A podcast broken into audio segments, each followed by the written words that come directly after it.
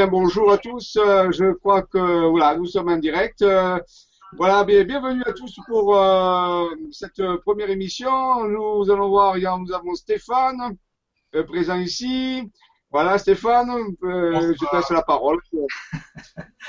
ben, bonsoir à tout le monde, bonsoir à toutes et tous, et bonsoir à toi, Jean-Michel. Je suis juste là pour quelques secondes, juste pour, pour t'accueillir sur ta nouvelle chaîne, en fait, LGC5.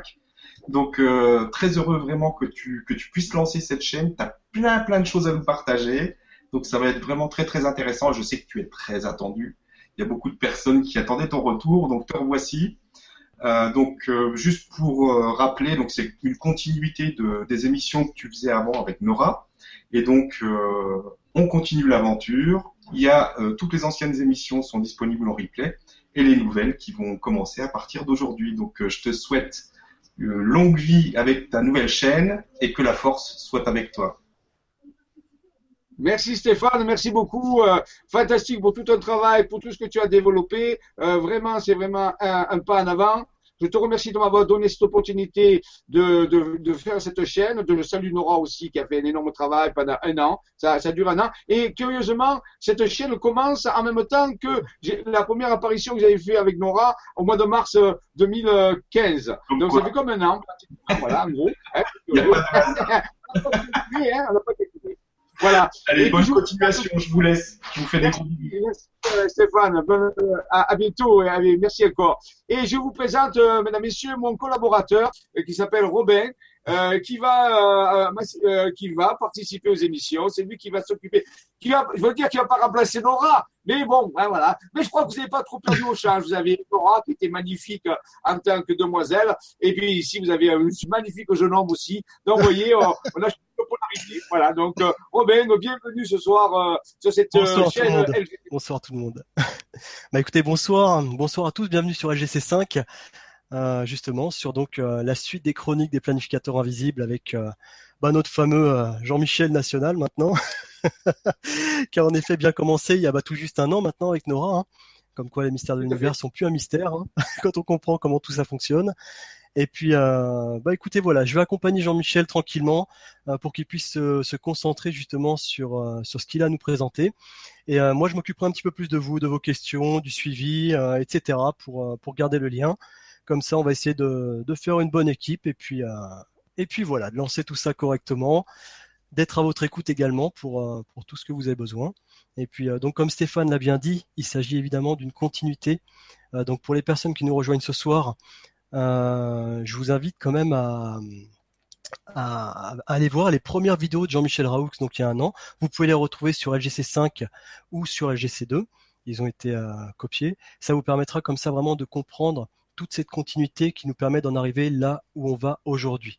Les recherches de Jean-Michel nous mènent loin, très loin, dans un monde magnifique, mais il faut garder les pieds sur terre et euh, bah, c'est ce qui m'a fait, c'est ce qui me fait aujourd'hui suivre Jean-Michel. Je suis quelqu'un de très terre à terre, avec un esprit vraiment plutôt logique à la base. J'ai eu besoin de comprendre les choses et de nourrir mon esprit logique pour euh, pour pouvoir partir sur quelque chose de plus de plus vaste. Mais euh, mais voilà, gardons les pieds sur terre. Donc vraiment suivez les, premières vidéos qui ont été faites pour ceux qui n'ont pas eu l'occasion de les voir. Et, euh, si vous avez des questions quoi quelconques, euh, de toute façon, nous sommes en lien avec vous. Jean-Michel, tu vas me confirmer, mais je, crois donc que nous avons un, mail sur, notre chaîne, si vous souhaitez communiquer avec nous par la suite, qui est, vas-y, je te laisse répéter. Alors, donc, Stéphane nous a dit qu'on va mettre ce mail à la disposition donc pour ah, je, savoir que j'ai beaucoup de travail, hein, j'ai beaucoup beaucoup de choses à faire, j'ai beaucoup de déplacements. Donc, c'est un mec qui sert. Alors, Robert va, m'aider, va m'aider dans tout ça. Hein, donc, c'est un gars qui est vraiment une personne qui s'implique beaucoup et je le remercie encore parce que grâce à lui, il y a eu beaucoup de choses qui ont été faites.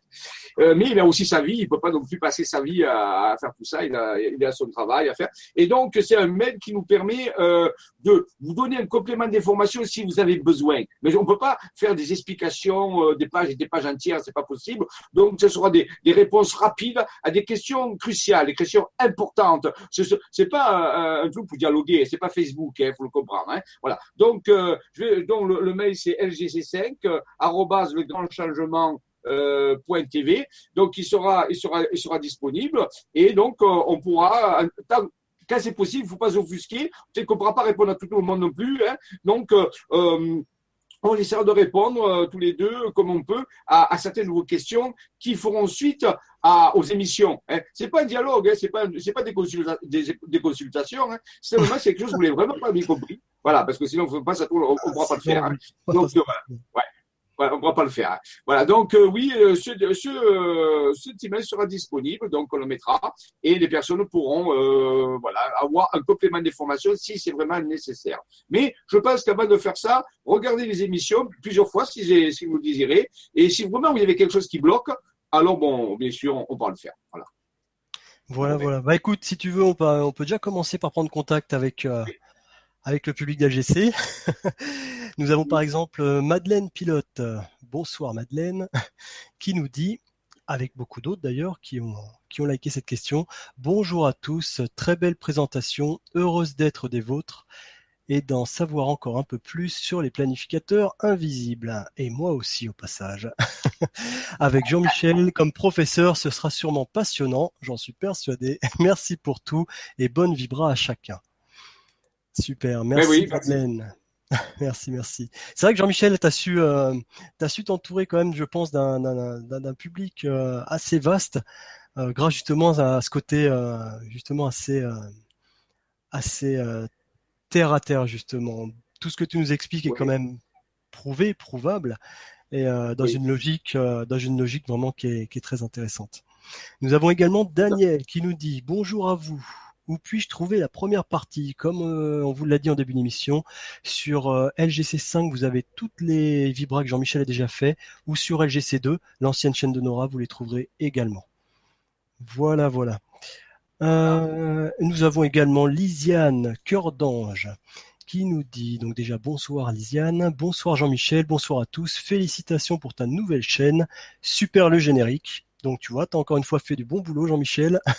en route vers de nouvelles aventures. Merci pour tout ce que tu nous partages. Belle soirée lumineuse à tous. Bisous de Belgique. Eh ben, ça fait plaisir. Bonjour la Belgique. Et tous les pays qui, qui nous suivent. voilà, tout, aujourd'hui, on sait très bien qu'il n'y a aucune frontière. Euh. Un petit, un petit, euh, un petit, euh, si tu veux, complément d'information, je sais que euh, justement pour les pays qui qui parlent pas, qui sont pas francophones, bien sûr, vous avez compris que je ne parle que le marseillais, ça vous l'avez compris. Donc euh, euh voilà. Donc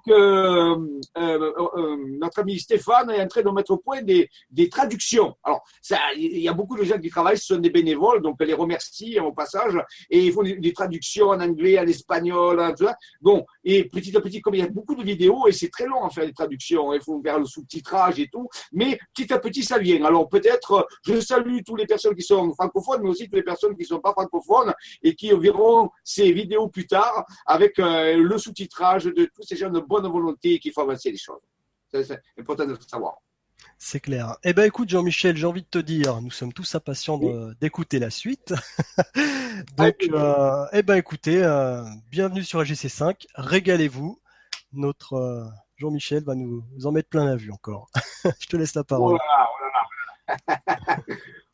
Mais écoute, on va lancer le diaporama, la suite du diaporama. Alors, je rappelle avant de commencer que c'est la deuxième partie d'Androsmeda, la révélation des, cités de lumière Androsmeda. On, le premier, la première était, euh, euh, dirigée euh, vers les travaux de Raymond Spinozzi. On a vu tout ça, donc je ne vais pas vous le rappeler. Il suffit de voir la vidéo donc, qui, est disponible, la première partie. La deuxième partie va nous montrer les travaux de Maxime Pellin. Alors, je rappelle que dans les deux cas, les deux travaux se complètent totalement. Hein, ils sont vraiment superposables. Il y a d'autres personnes, sûr, qui ont fait des travaux là-dessus. Euh, donc, mon ami Alain, que je salue ce soir, euh, et d'autres aussi.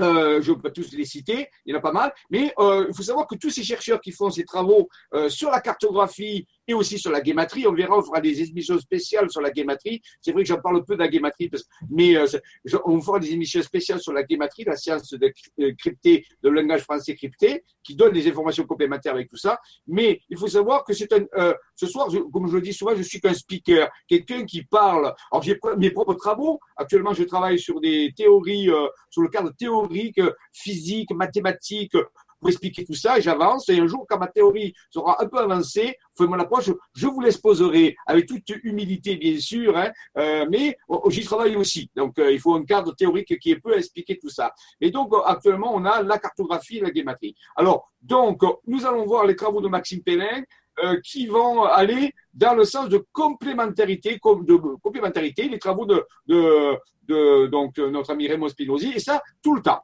Alors, rappelez-vous, dans tout ce qu'on va dire, rien n'est vrai. Mais il se pourrait que certaines choses soient avérées. C'est à vous de le discerner, de faire preuve de votre discernement, de votre réflexion, de vos propres recherches là-dessus. Par contre, toutes les cartes qui sont montrées, ça, c'est du béton. Ça, on ne peut pas le mettre en, doute. Hein. Par contre, on pourrait mettre en doute l'interprétation. Ça, c'est sujet à caution, c'est vrai. Mais les tracés eux-mêmes, pour les personnes qui ont eu le plaisir de voir les cartes devant leurs yeux, on peut vérifier chaque point.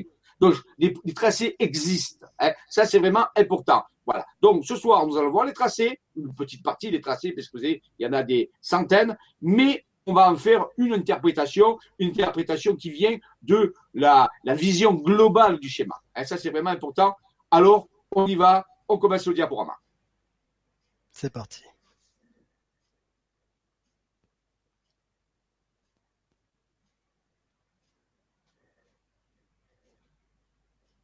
Voilà, ça va venir. Mais on dirait que ce soir, la connexion a l'air de fonctionner. Ma foi, euh, on a peut-être un répit parce que vous savez que le soir, euh, euh, il y a des problèmes de, d'Internet et on va prier fort que la connexion soit bonne pour qu'on puisse voir, suivre le diaporama. Voilà. Donc, dès que Romain a pu partager l'écran, on va pouvoir remettre. Voilà, c'est parti. Hop, c'est parti. Voilà. Voilà, donc FSV. Alors, bien sûr, on refera des émissions spéciales FSV euh, force, santé, vitalité, ça c'est pour les profanes, ou sinon c'est la force en visage. Hein. Non, la céleste mission, le mystère du vaisseau Atlantique Shambhala, bien sûr tout ceci fait partie des chroniques de la planification, le retour des, des planificateurs invisibles, mais attention, j'ai rajouté bienveillants. Ce sont des planificateurs invisibles, bienveillants, qui œuvrent pour l'avancement de la transition planétaire, pour l'avancement de la conscience en ces temps qui peuvent apparaître, c'est vrai, assez trouble. Mais, à la différence de ce qui se passe à l'extérieur, nous n'avons que des bonnes nouvelles. Alors, c'est pas facile hein, de, voir qu'il y a des bonnes nouvelles dans ce fatras de choses. Alors, on y va. On va euh, étudier. Voilà. Donc, voici Maxime et Odile Pellin, qui sont deux personnes qui habitent dans les Alpes d'Haute-Provence, un, un village qui s'appelle Fort-Calquier. Voilà, donc ils sont tous les deux à la retraite, donc je les salue au passage. Et euh, lui, il était géologue, il travaillait en, géologie, il faisait des tracés pour mettre, enfin passer des routes, hein. et elle, elle travaillait comme secrétaire. Donc deux personnes et qui vont euh, après avoir fait l'alignement avec leur double intérieur. Rappelons-nous que toutes ces cartes sont issues de, euh, du dialogue avec l'être intérieur, et donc Maxime a un être intérieur, tout le monde a un être intérieur, et du moment qu'elles ont fait un très bon alignement avec leur intérieur, c'est leur être intérieur qui leur donne des visions. Et Maxime ne fait que reproduire le résultat de ces visions sur des cartes routières. On verra plus tard que Odile, elle, le, utilise cette connexion pour transcrire ça en explication en utilisant à la fois un langage et des mathématiques.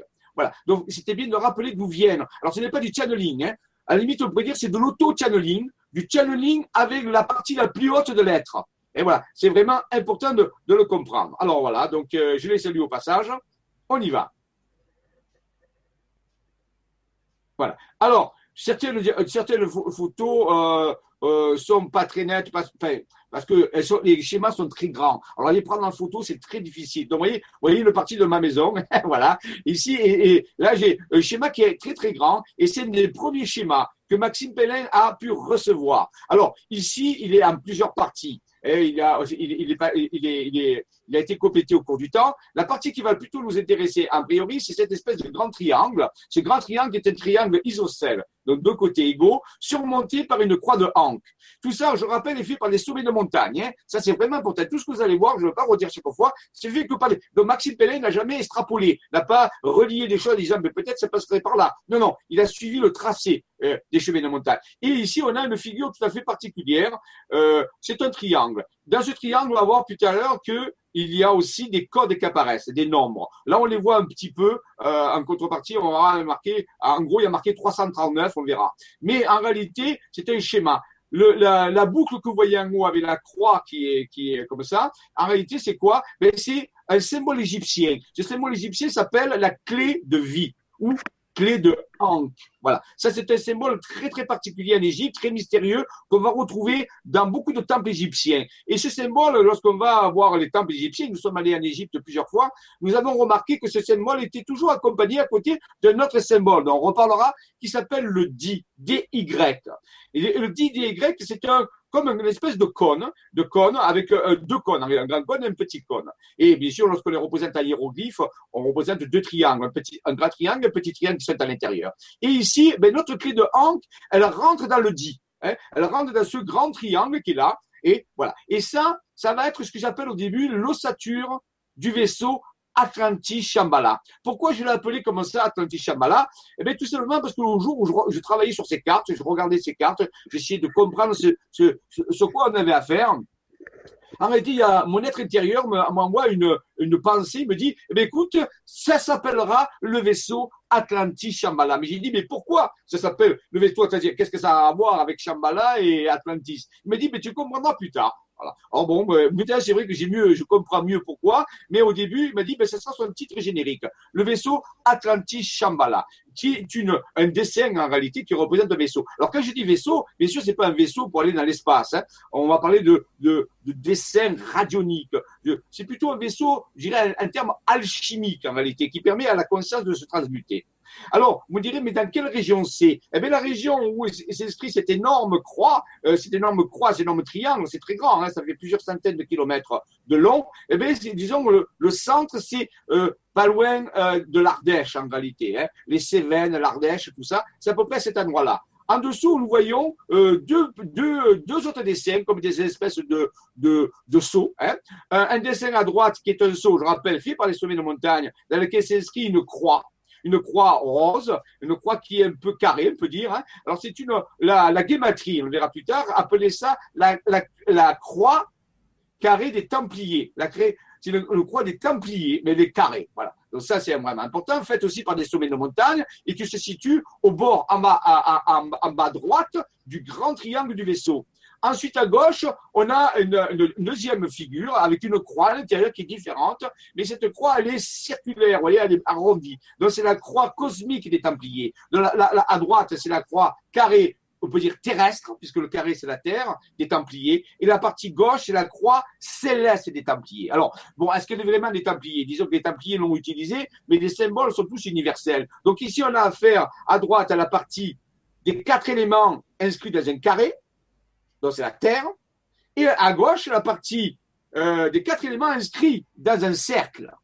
Donc ici, on nous parle aussi du, de, de, peut dire de faire coïncider le carré, la Terre, avec le cercle, le ciel. C'est donc c'est un vaisseau qui permet, c'est un vaisseau d'énergie qui permet de mettre en rapport le ciel et la terre, de faire résonner le ciel et la terre. C'était le premier schéma que nous avions en disant, ouais, c'est très. Alors bien sûr que la plupart de ces endroits, alors je peux vous parler par exemple du centre de la, de la, de la roue circulaire, si vous voulez, du saut circulaire. C'est euh, un endroit qui, se, trouve dans les Cévennes.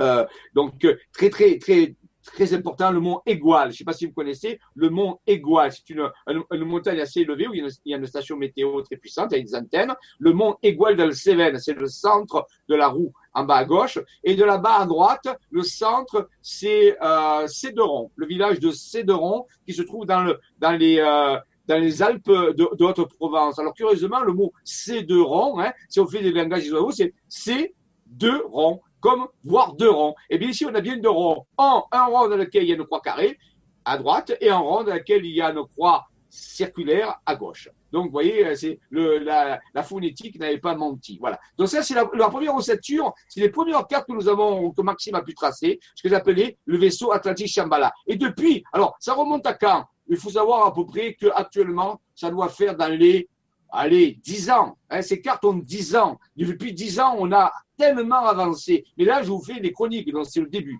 Donc, vous voyez, un vaisseau gigantesque, une espèce de technologie. Vous dites, mais c'est quoi ce vaisseau? À quoi ça sert? Mais c'est comme une technologie. Pour l'instant, on va dire que c'est une technologie qui permet de faire travailler la conscience, les vibrations, l'énergie. Voilà. Donc, on va passer à la suite. Ça, c'était l'ossature du vaisseau Tachyamala. Donc là, on va voir un peu plus près. Hein. Voilà, vous voyez les tracés. Alors, il y a des tracés un peu plus précis.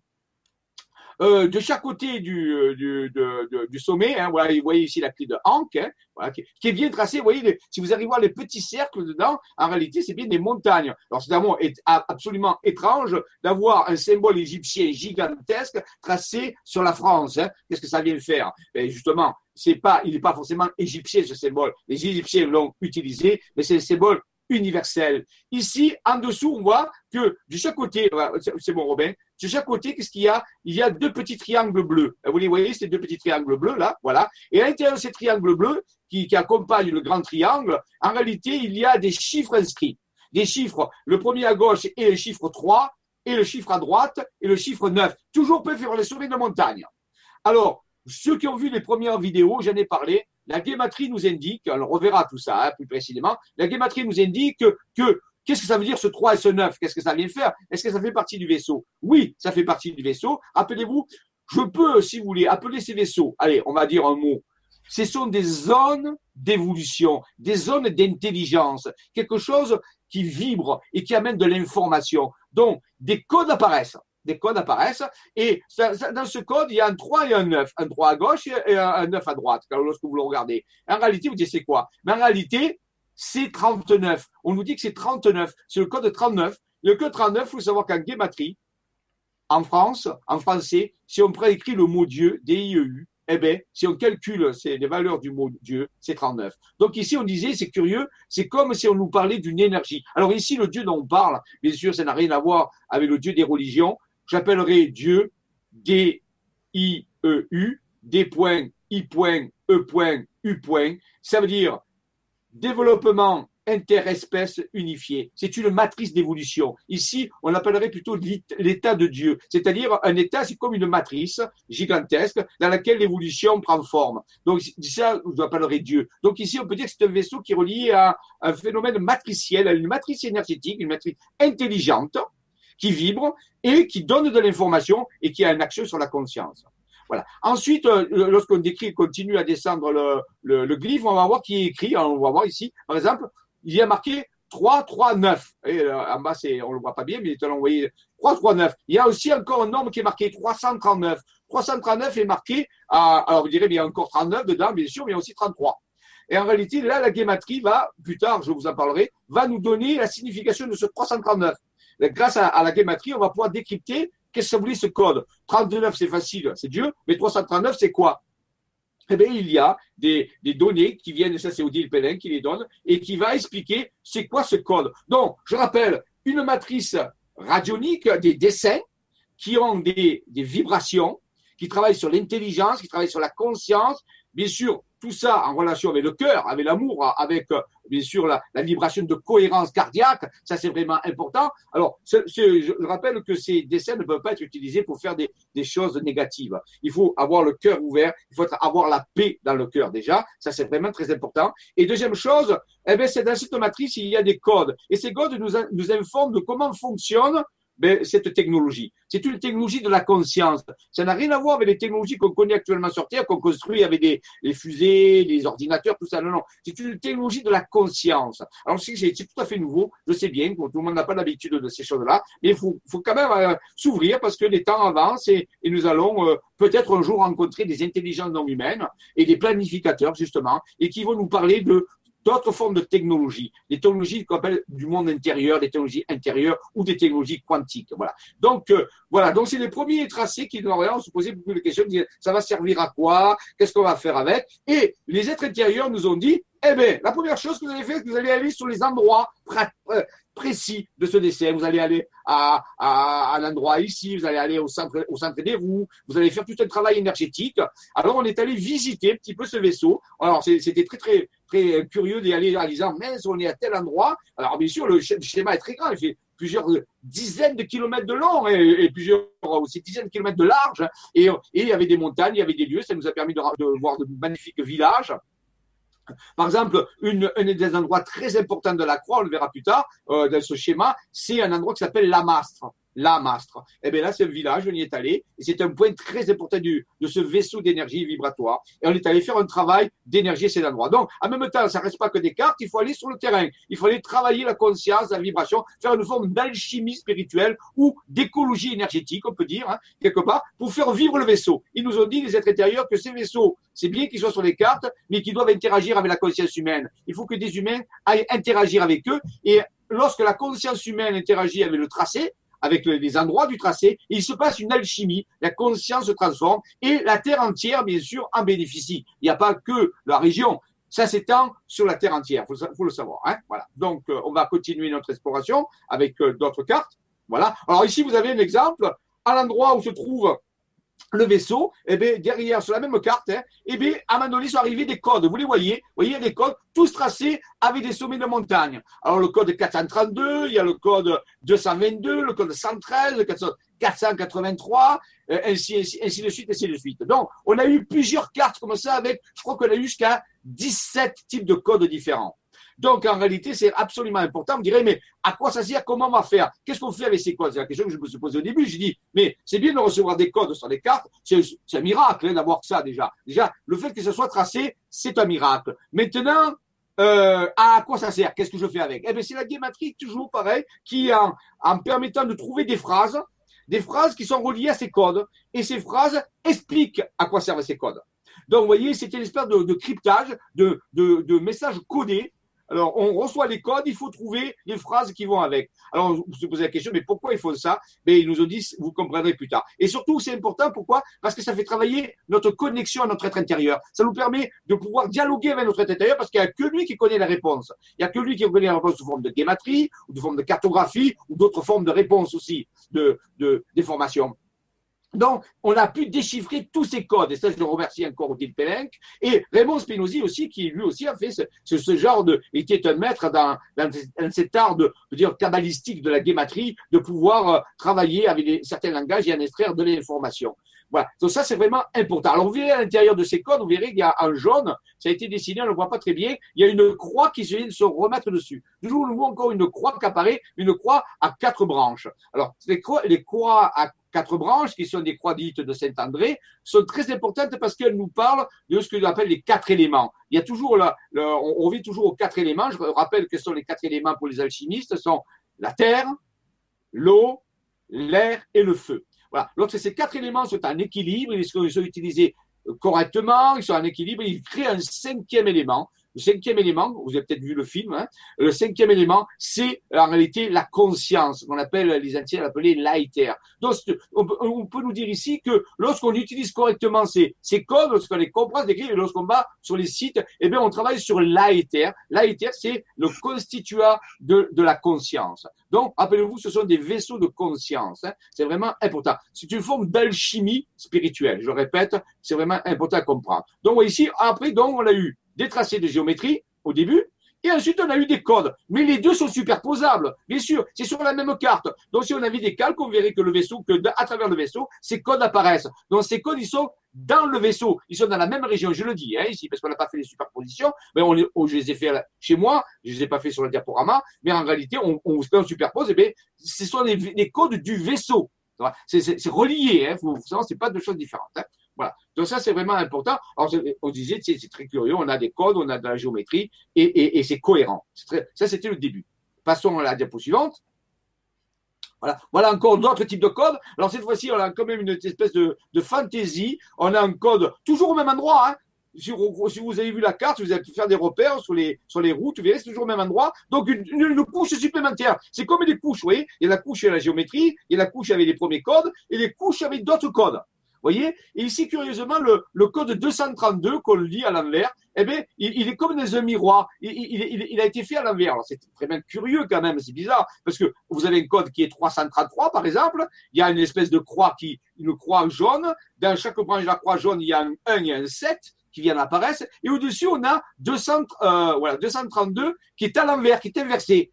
Alors là, c'est encore plus difficile. Rappelez-vous que c'est les montagnes qui, dessinent ça. Ce sont les, la reliant des sommets de la montagne. Et tous ces codes, bien sûr, il faut, rappelez-vous, avec la guématrie, en en tirer le signifiant, c'est-à-dire la signification. Alors, on était de plus en plus étonnés. On disait, c'est extraordinaire. C'est quoi cette révélation? C'est vraiment incroyable. Alors, on se pensait un petit peu pour voir si on rêvait pas. moi, ça m'est arrivé. Pendant des années, je suis passé ma vie à me penser, en me disant, mais est-ce que je rêve?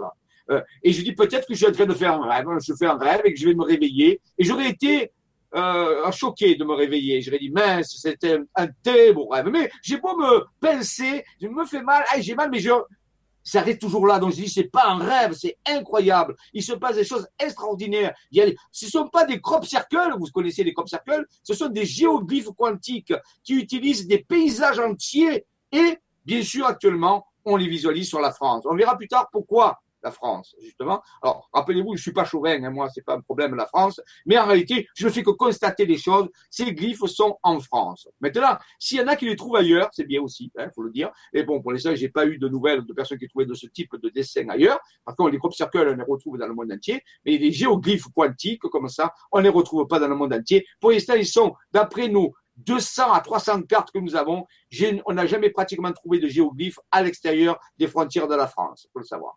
Il y en a, il y a deux, trois, trois, deux, trois, euh, on dire, euh, choses un peu différentes, mais en réalité, ça s'explique. Donc, c'est concentré en France. Alors, on verra pourquoi il y a une explication. Mais ça, on le verra plus loin dans les chroniques parce qu'on fait les choses étape par étape. Alors, on en était là, on était extrêmement étonnés, extrêmement curieux, et on s'est dit, mais voilà. Alors, petit à petit, bien sûr, le dialogue avec l'être intérieur, vous voyez, c'est du concret. Ça, ça produit des dessins qui sont indéboulonnables. Ça, on ne peut pas le remettre en question. Pourquoi? Parce que si on accorde, on vérifie que les points sont bien là. Par contre, si vous n'avez pas la guématrie, c'est impossible de savoir ce que ça veut dire ces codes, à quoi ils servent? Ils sont reliés au vaisseau puisqu'ils sont au même endroit. Non, le vaisseau et les codes, ça marche en même temps. Et bien sûr, nous avons, nous avons pu décrypter ces messages. Vous les aurez dans une prochaine conférence qui, qui, sera consacrée un petit peu à, des messages de la guématrie. Il faut savoir que la guématrie, hein, c'est, il y a, nous avons cinq classeurs de 250 pages chacune. Euh, remplis de, de, données comme ça décryptées. Alors pour vous dire, si vous faisiez rien que des conférences sur la, la on aurait pour 15 ans euh, de décrypter tout ça pour vous le transmettre. Alors je ferai des choix bien sûr d'exemples, je vous donnerai la synthèse on fera une fois une conférence sur la gamatrie spécialement, et à partir de là, bien sûr, de temps en je vous donnerai des informations qui sont très à la, à. Alors, passons à la, suite, dans la chronologie. Hein, voilà. Donc, euh, ici, on a par exemple un agrandissement pour bien voir que c'est bien présent, que c'est net, qu'il n'y a pas euh, oui, d'approximation. Hein, voyez ici. Alors, il faut savoir que là, au début, Maxime, euh, lorsqu'il reliait les sommets de montagne, il faisait par un trait, un trait droit. Alors, ça donne ce caractère un peu à couper à la hache, vous voyez, des nombres. Hein, Et maintenant, alors, vous verrez plus tard dans les cartes de Maxime, vous verrez qu'en réalité, ce problème va disparaître. Petit à petit, l'esprit de Maxime va pouvoir s'arrondir, on peut dire, quelque part, et il va, il va, il va euh, arrondir ces choses-là. Et plus tard, les codes et plus tard les dessins vont être beaucoup plus harmonieux, beaucoup plus. Tandis qu'au début, vous voyez, il était très carré. On peut dire qu'il était carré. Pourquoi? Parce qu'il est relié par des segments. Alors que normalement, on utilise la courbe pour relier euh, les points entre eux. Mais ici, il faisait, pour vous dire, carrément des segments. C'est pour ça que ça a un caractère un peu coupé, euh, assuré. Voilà. Donc, pour l'instant, on ne sait pas ce que veut dire ces codes.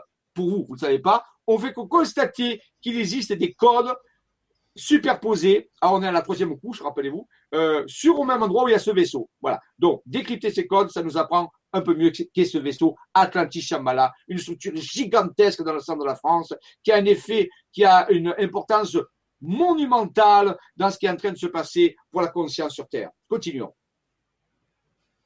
Voilà. Voici ici un, agrandissement d'une des deux sauts. On va dire ça un saut, une roue. La roue de la connaissance, on appelle ça la roue de la connaissance céleste templière, c'est la guématrie qui le dit, la roue de la connaissance. Et le centre, elle est le mont Égual. Vous voyez, on va voir les détails, euh, les, détails. Notre ami Robin nous montre bien les détails. Chaque cercle est une montagne. Il faut le savoir, un petit, un petit triangle, laquelle a une altitude. Vous voyez, c'est très clair. Et le centre, c'est le mont Égual. Alors, c'est curieux parce que près du Mont il y a la, vestige d'une abbaye. C'est le jour vous y allez dans les Cévennes. Près du Mont il y a une, vestige, d'une abbaye qui est en ruine et qui est magnifique dans une vallée où coule une rivière. Et je vous donne en mille le nom de cette, de rivière. Ben, cette rivière s'appelle le Bonheur. On a l'abbaye du bonheur, c'est vrai, je vous garantis, vous allez sur Internet, l'abbaye du bonheur euh, moins égal, vous allez voir. Et nous sommes allés plusieurs fois. Et c'est un lieu enchanteur. C'est au centre de la croix. Alors, croix de la connaissance céleste templière. C'est-à-dire que les templiers avaient une connaissance céleste. C'est curieux parce que c'est les gens du Moyen-Âge, quelle connaissance ils pouvaient avoir. Eh bien, justement, vous ne connaissez que la partie extérieure du temple, des templiers, de l'ordre des, des Templiers, ils avaient une connaissance très profonde de certaines choses qui nous ne faisons que retrouver actuellement. Donc, ils avaient une connaissance céleste. On peut supposer, et c'est une supposition, que peut-être que les certains Templiers, je ne dis pas tous, mais peut-être les initiés, les maîtres, avaient un contact avec des énergies cosmiques, avec peut-être ce qu'on appelle actuellement le phénomène ovni. Et peut-être qu'ils avaient pu avoir une connaissance de certaines choses. Ce qui voudrait dire cette roue, on peut dire, de la de la, de la croix circulaire, de la roue circulaire de la connaissance céleste des Templiers au moins des maîtres templiers. Voilà. C'est vraiment important de, de, le dire. Voilà. Donc ça, c'est alors on verra plus tard que bien sûr on va nous apprendre que c'est pas simplement une croix, c'est en réalité c'est comme un moteur. Parce que si c'est un vaisseau, il faut un moteur. Alors c'est un moteur énergétique, je dirais psycho-énergétique. Vous savez ici qu'on a affaire à une, science qui, euh, qui est de plusieurs, je dirais même plusieurs millions d'années en avance sur ce qu'on connaît. Alors bien sûr, ça n'a rien à voir avec nos technologies. Ici, on travaille sur la pensée, sur la conscience. Donc, ce sont des moteurs quantiques qui font fonctionner un vaisseau de zone d'intelligence. Alors oui, c'est que ça semble être de la science-fiction. Je l'entends bien. Mais vous savez, j'ai mis 15 ans avant d'arriver à mieux comprendre ce qui se passe. Donc il y a comme un moteur, c'est une croix, à la fois c'est un symbole, mais c'est aussi un, sens pour le vaisseau, c'est comme un moteur de vaisseau. on a vu un, moteur, mais il y en a un second moteur, on va le voir tout à l'heure, on l'a vu, on va y aller. Le second le moteur qui se trouve à droite, si vous voulez, du schéma. Voilà, le voilà. Je rappelle que le, centre de cette deuxième croix, qui est Céderon, dans les Alpes de Haute-Provence, qui est une région très particulière. Euh, il y a, elle cache énormément de secrets, cette région. Et ici, le centre, c'est Céderon. Et là, on a la connaissance, mais c'est la croix de la connaissance terrestre des Templiers. Hein. Alors, on a vu la croix, la connaissance cosmique, céleste, on l'a vu tout à l'heure à gauche, et à droite, la, la, croix de la connaissance terrestre, elle est carrée, elle est dans le, dans le carré. Voilà. Donc, ça veut dire que les Templiers avaient la connaissance céleste, la connaissance terrestre, la connaissance des deux mondes, et que leur but, c'était de faire fusionner cette connaissance, de mettre en rapport équilibrer le haut et le bas. Alors bien sûr, ça a été tout le secret des constructions des Templiers, des constructions qu'on fait faire les Templiers aux compagnons du devoir, c'est-à-dire toutes les cathédrales et les chapelles qui, euh, grâce à la, une, architecture sacrée, font résonner le ciel et la terre à travers le nombre d'or. Donc c'était un peu dire que ici on voit le, résultat de cette connaissance de l'harmonisation des énergies cosmo tellurique à travers deux symboles gigantesques reliés à un vaisseau. Donc, ce, sera, serait peut-être un vaisseau cosmo-tellurique. Oui, pourquoi pas. On va, notre connaissance va évoluer au cours du temps hein, de ce vaisseau. On va apprendre à le découvrir. Rappelez-vous, ce qu'on peut appeler, c'est un artefact. Un artefact, c'est un objet que on n'arrive pas à comprendre à, quoi il sert et qui dénote dans, dans, dans, la, dans la civilisation où il apparaît. Eh bien, notre civilisation, c'est vrai, n'est pas du tout euh, préparée à, aborder ce type de technologie très avancée. Et donc, c'est comme un artefact. Donc, il va falloir appel à une forme d'intelligence très particulière. Et peut-être c'est un cours de pédagogie. Peut-être c'est un cours que nous donnent ces planificateurs invisibles pour voir si nous sommes assez intelligents, si nous sommes capables de comprendre des choses qui nous dépassent actuellement pour que notre intelligence puisse grandir et s'élever et aborder, bien sûr, la, prochaine étape de notre évolution. Voilà. Donc, on nous soumet des énigmes, on nous soumet des, connaissances très, très avancées par rapport. C'est pour ça qu'au début, on dit, on ne comprend rien, c'est quoi ce truc? Mais c'est normal. C'est normal parce qu'on doit vraiment réfléchir d'une façon différente. Donc, on a vu les deux moteurs du vaisseau, faut bien avoir des mots pour le dire, des deux métaux. Alors, j'appelle ça des moteurs quantiques, moi, ça me plaît bien. Donc, des moteurs quantiques qui utilisent la conscience, nous, à la fois, sont aussi des symboles qui nous disent qu'il faut que le vaisseau unisse le ciel et la terre. Et lorsque le ciel et la terre sont unis dans le rapport du nombre d'or, eh on obtient l'harmonie. On se sent en paix, on se sent le cœur en cohérence et voilà, on pense à des belles choses et on fait avancer les choses. Voilà. Ça, c'est vraiment important. Donc, rappelez-vous, allez sur les lieux aussi, c'est important d'aller visiter ces endroits. Continuons notre visite du vaisseau Atlantique Shambhala. Voilà, donc de nouveau, on revoit une photo qui montre un petit peu l'ensemble avec ce 339 en, euh, plein milieu du vaisseau, crassé. Alors, ce qui m'a été étonné à l'époque, c'est dire, je ne le crois pas, le 3, le 3 et le 9. Vous voyez, regardez, le, le 3, le premier 3, il est très grand. Il prend toute la base du vaisseau. Le deuxième 3 est moins grand. Et le 9, qui le suit en haut, est beaucoup plus petit. J'ai dit, mais comment c'est possible que des montagnes configurent trois nombres, mais de tailles différentes C'est comme si les nombres s'ajustaient se, au triangle du vaisseau. Alors ça, ça m'a vraiment montré, c'est une intelligence incroyable qui est capable de structurer les sommets de montagne pour que le 3-3-9 s'inscrive dans le triangle. Et comme le triangle va en, convergence vers le sommet, eh il faut que la, dimension des symboles s'ajuste. Et là, c'est le cas. Regardez, c'est parfait. S'ajuste. Alors, ça note bien une forme d'intelligence incroyable qui est capable ben, de configurer comme un géomorphisme, si vous voulez, pour donner des, valeurs symboliques. Donc c'est, ah, je sais bien, c'est impossible, c'est des miracles. Je le sais, mais rappelez-vous, c'est une histoire qu'on raconte. Par contre, on le voit de nos yeux. Ça, la différence, elle est là, on ne peut pas le mettre en doute, mais on ne peut pas le croire. Alors, si vous ne le croyez pas, bien sûr, je ne vous en veux pas, c'est normal. Moi, j'ai mis des années, des années de réflexion, de, regard, de, de, de toucher du doigt, de faire des expériences pour commencer à admettre que c'était là. Mais je ne suis pas plus royaliste que le roi. C'est là. Donc, ça fait partie de, ça, fait partie de ça. C'est vraiment, ça, nous permet de, réfléchir différemment, et de voir les choses différemment. Et c'est vrai. Oui, tout à fait, Robin. Tu as raison de le dire. Ça nous apprend à avoir une pensée non linéaire, une pensée au-delà de la pensée ordinaire, parce que si nous voulons créer un nouveau monde, il faut apprendre à penser différemment. Ça, c'est vraiment la base. Un jour, on en parlera de la pensée créatrice. Mais si on garde toujours la même façon de penser, on crée toujours la même chose. Donc ici, c'est comme un cours de pédagogie en même temps. Alors, c'est pas qu'un cours de pédagogie, parce qu'il y a aussi des fonctions dans ce vaisseau, on le verra plus tard. Mais en réalité, il y a aussi un entraînement, une autre forme d'intelligence. J'appellerais ça l'intelligence non humaine. L'intelligence non humaine, non linéaire, qui nous permet de réfléchir de façon différente. Et peut-être pour envisager justement des créations différentes. Ça, c'est vraiment important. Alors, continuons notre parcours sur ce vaisseau Atlantis Shambhala. Donc ici, vous voyez le détail. Donc le détail bien net. Je l'ai fait quelque, pour montrer aux gens que ce n'est pas, euh, ce n'est pas aléatoire. Donc ça c'est vraiment important. Donc on va voir un petit peu les détails. Ça nous permet aussi de voir les lieux. Alors, vous voyez ici que sur le photo, sur la, il y a une petite euh, carte qui apparaît là, au-dessus, hein, dans un petit euh, cadre. Et on voit dans cette carte, qu'est-ce qu'il y a? Voilà, si tu peux l'agrandir, voilà. Donc on voit. Alors, par contre, ça, c'était fait par Raymond Spinozzi. Alors, le, les schémas de vaisseau, les roues, c'est Maxime Pellin. Et ça, ce que vous voyez là, hein, cette carte euh, multicolore, on peut dire beaucoup plus complexe, euh, c'est Raymond Spinozzi qui l'a fait.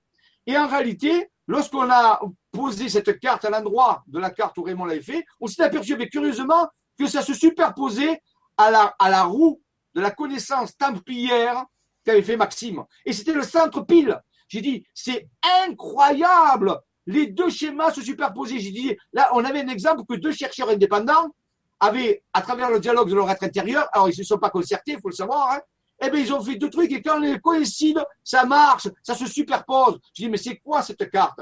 Eh bien, mon être intérieur m'a dit, eh bien, la carte de Raymond Spinozzi, c'est comme le moteur. Ça, démontre comment fonctionne cette roue. C'est un peu dire la partie technologique de la conscience. C'est comme si on faisait le plan technique, si vous voulez, d'un vaisseau. Euh, alors bon, je ne vais pas rentrer dans les détails de ce qu'est ce, type de moteur. C'est un moteur quantique, si vous voulez, qui, est alimenté par la pensée et par les émotions. C'est comme si on montrait la technologie de, qui se cachait derrière cette roue, qui était symbolique, bien sûr. Voilà. Alors, c'était absolument clair. Et je voudrais, si c'est possible, Max, euh, euh, Robin, d'agrandir encore le cadre. En haut à gauche, il y a un petit numéro. Parce que je voudrais qu'on le voit. Alors, attends, on va regarder à gauche, oui, sur le, pareil, sur la ah, carte d'en c'est ça? Oui, la carte de, de, Raymond. Voilà, on remonte-le. Voilà, encore, encore, encore, encore, encore, encore, encore, vas-y, agrandis. Voilà. Voilà. Vous voyez, ça, ça vous voyez, en haut, il y a marqué local. Et il y a un nombre qui est marqué à, gauche de local. C'est le, le, numéro de la carte. Le numéro de la carte. Eh oui, c'est le numéro de la carte qui a été fait par le moteur quantique, il est fait à partir de la carte qui a le numéro 339. C'est pas Maxime et Odile qui l'ont, euh, c'est pas, pas Maxime et Raymond qui ont fait cette carte. La carte, c'est le numéro 339 local. Carte Michelin 339 local. Rappelez, le 339, c'est ce qui était apparu dans le vaisseau. Le 3, le 3 et le 9. Alors, ce jour-là, j'ai su que quelque chose, qu'il y avait une conspiration cosmique du bonheur qui nous disait c'est incroyable, comment c'est possible, comment on peut, c'est pas possible que le numéro de la carte ou le schéma est fait soit aussi le même numéro qu'on a trouvé dans le vaisseau, 339. Alors ce jour-là, j'ai su qu'on était passé derrière le miroir d'Alice au Pays des Merveilles. Que quelque chose était en train de se passer, quelque chose d'énorme, vérifiable à 100%. Ce jour-là, j'ai eu un frisson qui est venu sur moi et j'ai dit, est-ce qu'on est prêt à aller au-delà? Alors, on a fait le pas en avant, on a continué. Et tout au long de ces vidéos, Vibra Conférence, vous verrez des choses hallucinantes, extraordinaires sont en train d'arriver.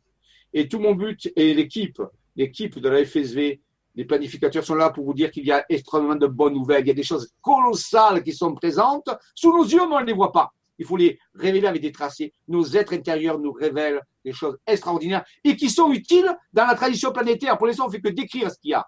Un jour, on parlera de l'utilisation de ces choses-là, bien sûr. Mais pour l'instant, on les décrit. Il faut qu'on soit sûr qu'on arrive à y croire. Il faut qu'on arrive à nous démontrer que c'est là. C'est tellement extraordinaire qu'il nous faut des preuves. Et là, c'était un un, début de preuve. Superposition de deux cartes faites par deux personnes différentes qui donnent, qui se superposent totalement et qui donnent des explications complémentaires. Le numéro de la carte qui est égal au code qui apparaît dans le vaisseau. C'est incroyable. Et c'était que le début. C'était que le début. Alors, continuons. Voilà, donc vous voyez, on voit ici le, le, le truc, on voit ici les deux cartes en réalité, donc il faut bien comprendre que c'est en bas à gauche la roue de la connaissance cosmique templière sur laquelle Raymond Spinozzi a fait son moteur. Son moteur il ne le savait pas, attention, hein, c'est comme moi j'ai fait superposition qu'on a vu ça avec le numéro de la carte. Donc là, on avait, je crois que les êtres intérieurs nous donnent toujours des preuves. Ils ne veulent pas qu'on croit à, à l'air. Quand on leur demande, il y a des preuves. Ça, c'est vraiment important de le comprendre. On ne parle pas ici de vie, de vie euh, virtuelle, des choses. Non, non, pas des fantasmes. Ce sont des preuves réelles. Ça, c'est important. Et ce qui, est, ce qui, est, intéressant, tu vois, Jean-Michel, avant de, de passer, c'est qu'on se rend bien compte que euh, ça sort pas de l'esprit d'une personne. Il y a vraiment quelque chose de cohérent à un plan supérieur, puisqu'on parle de plusieurs personnes qui travaillent indépendamment et qui ont des travaux qui se regroupent. Et donc, on se rend vraiment compte, comme tu dis, c'est une conspiration euh, du bonheur, parce que c'est vrai que tout ça, ça nous apporte des bonnes nouvelles. Mais c'est vrai qu'il y a vraiment, vraiment quelque chose qui se prépare à un niveau au-delà et qui nous, on est, on est, on est manié d'une certaine manière euh, pour euh, pour rassembler toutes ces données et, euh, et, vraiment, j'ai envie de vous dire que si ça, ça vous intéresse, euh, les personnes qui font, enfin moi pour le coup, Maxime que je connais, euh, c'est vraiment la personne la plus simple du monde. c'est une personne euh, qui est, qui est dans, tout simplement dans le cœur, qui est dans la gratitude, mais c'est pas euh, quelqu'un avec euh, des capacités surhumaines ou quoi que ce soit, malgré la complexité des cartes qui sortent. Euh, c'est quelqu'un de très simple. Donc si vraiment vous êtes aligné sur votre cœur et que vous sentez un élan, n'hésitez pas, lancez-vous. Il n'y a pas besoin d'avoir dix ans d'expérience derrière, c'est instantané. Aujourd'hui, les êtres intérieurs nous envoient vraiment les messages de façon euh, instantanée. On est dans, dans l'accélération de toute façon. Donc ah, voilà. tout à fait. Alors, je vois, euh, je vois qu'il y a beaucoup de personnes qui pensent qu'il y a de, des mauvaises connexions. Pourtant, pour nous, ça marche très bien. Euh, donc euh, c'est chez eux que ça doit venir parce que ici euh, Robin il est sur Paris donc euh, il a le connexion avec fibre fibre hmm. fibre optique c'est lui qui a le diaporama donc moi c'est fluide. Donc s'il y a des problèmes si ça vient de votre connexion. Vous avez sûrement une chute de connexion ça vient pas de nous. Pour une fois ce soir pour nous c'est bon c'est clair c'est fluide alors, je m'excuse, hein, je m'excuse auprès de vous. Je suis, c'est dommage, mais vous verrez le différé. Mais euh, c'est pas nous ce soir. Hein. Nous, c'est très bon, ça marche très bien. Voilà. Pour une fois. c'est bien. Ah, c'est pas toujours évident. On est, on est un peu dépendant de la technologie, mais bon, en mettant eh allez, toutes nos bonnes pensées euh, dans la direction d'avoir la meilleure vibracon possible. Bah, voilà. Jean-Michel, je te laisse interpréter celle-ci. Alors, ben voilà, donc c'est là, c'est la carte de, ou en mieux la superposition de la carte, le moteur de la connaissance templière cosmique et de Maxime avec le moteur quantique de Raymond Spinozzi, on voit bien qu'il y a une superposition. Et rappelez-vous que le centre, c'est le mont Égual. Le mont Égual qui est un sommet où, où, il y a les antennes, énormément des antennes de radiodiffusion. Alors c'est un endroit très vanté, hein, mais qui est, si un jour vous allez voir dans les Cévennes, allez voir le mont Égual, c'est très intéressant. Et surtout, allez visiter la ville, du, bonheur, dans la vallée du bonheur. Ça, c'est vraiment un bonheur extraordinaire. On peut dire, on dirait c'est un paradis. On dirait c'est une petite vallée avec une abbaye qui est en ruine, bien sûr. Il y a quelques symboles intéressants sur l'abbaye aussi qui restent. Euh, je vous laisserai les découvrir. Et en réalité, il y a l'abbaye du bonheur dans la, dans la vallée du bonheur parce que la rivière s'appelle le bonheur. Et je dirais, c'est comme un paradis. Et c'est le centre de la roue. C'est le centre de, la roue de la connaissance cosmique des Templiers. Et là, superpose au moteur que Raymond nous a mis ici. Donc c'est vraiment extraordinaire euh, ce qui se passe. Donc vous voyez, voilà. Alors voilà, euh, voilà. Donc on va voir aussi. Vas-y, Romain, tu peux y aller ensuite. Voilà. Donc ici, vous voyez, euh, dans cette région, curieusement, il y a énormément de menhirs gigantesques. Nous sommes allés dans les, dans les années 2010 nous sommes allés faire tout un travail sur les, parce que la guématrie nous disait d'y aller, qu'il y avait des endroits très particuliers. Regardez ici, vous avez un exemple d'un menhir qui fait euh, euh, bien facilement 2 mètres 50, presque 3 mètres. Et il y a, c'est pas le seul, il y a des entiers. Michel, il y en a au moins pour 4 mètres, là. oui, oh, 4 mètres, je sais pas. Voilà, 4 mètres, oui. Voilà. Et il y a, c'est pas le seul, il y a plein de menhirs. Il y a, on est allé, on a passé la journée, on a passé plusieurs jours là-bas à visiter. Et c'est extraordinaire, des menhirs. On a fait tout un travail de chamanisme, de druidisme, euh, féerique, avec des ouvertures de portes et d'impulsions. Ça a été, par contre, il faisait extrêmement chaud. On est allé au mois de juin pour le, pour le solstice d'été du 2010, je crois. Et donc, en réalité, c'était extrêmement chaud, mais en réalité, c'était magnifique. Donc, vous allez dire, on est en Bretagne. Non, on n'est pas en Bretagne. On est dans les Cévennes, après du Mont Égual, là où il y avait cette roue. Vous voyez, on a vu cette roue là, ce symbole, ce moteur. Donc on peut dire, est-ce que les menhirs font partie? Oui, je pense que les menhirs, que les anciens savaient ça. Ils savaient peut-être pas la carte, ils n'avaient pas la carte, mais ils savaient que c'était un endroit très particulier où ils avaient des énergies très particulières et donc ils ont dressé leurs menhirs. Donc il y a une, vraiment une quantité assez incroyable de menhirs et des menhirs, pas petits du tout, des grands menhirs très très puissants. Donc ça, c'est vraiment important de le savoir. Donc vous voyez ici, on était en train de faire un travail euh, pendant la journée entière sur ces champs de menhirs euh, pour développer l'énergie pour que ce moteur puisse fonctionner. Parce que la conscience humaine peut interagir. Comme c'est une théologie quantique de la conscience, il faut que la conscience interagisse avec cette technologie. Et donc, il faut aller sur place et faire tout un travail vibratoire, d'alchimie vibratoire. Ça, c'est vraiment important.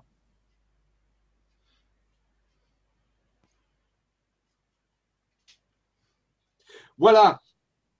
Donc, euh, dans ce vaisseau va apparaître euh, un autre tracé euh, qui est, on voit bien le vaisseau, on voit bien le triangle, c'est toujours au même endroit. Et là, au centre, apparaît un tracé avec une forme d'un œil.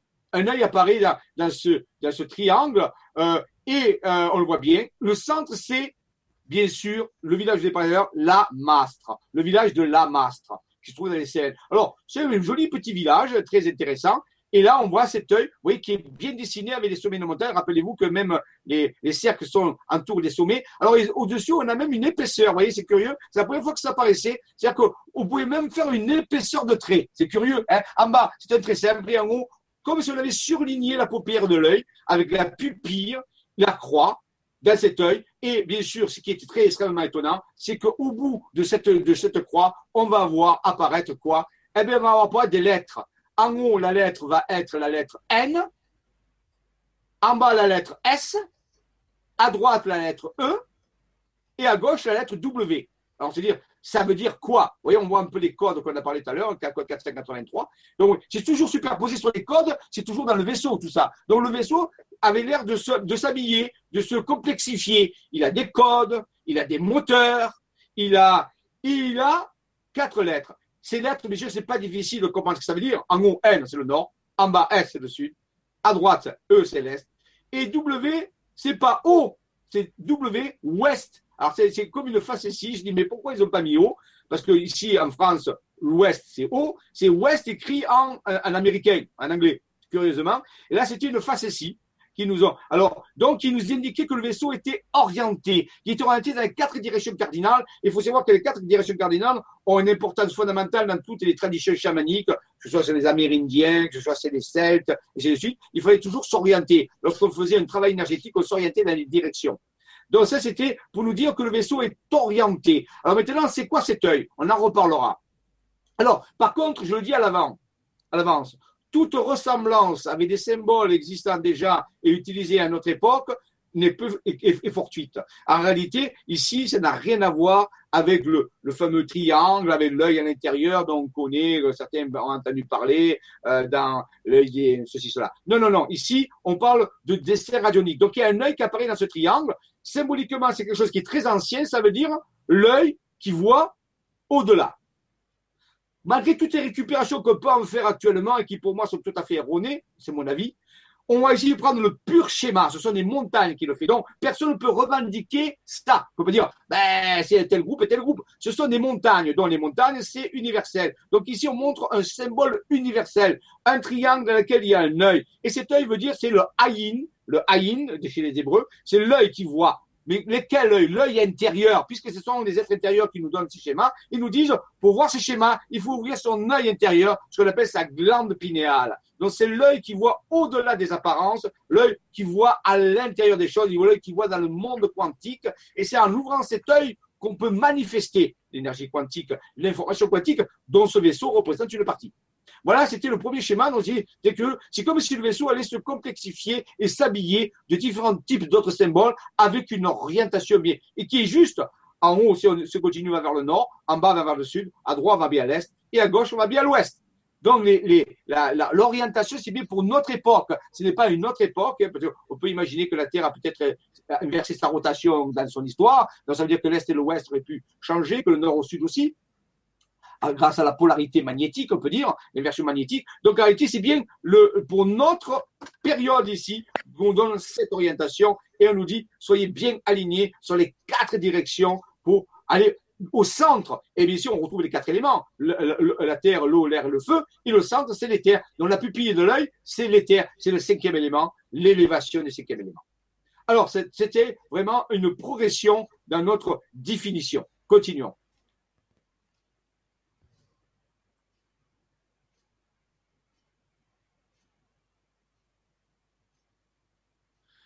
C'est curieux et je regarde que beaucoup de personnes euh, n'arrivent pas à se connecter.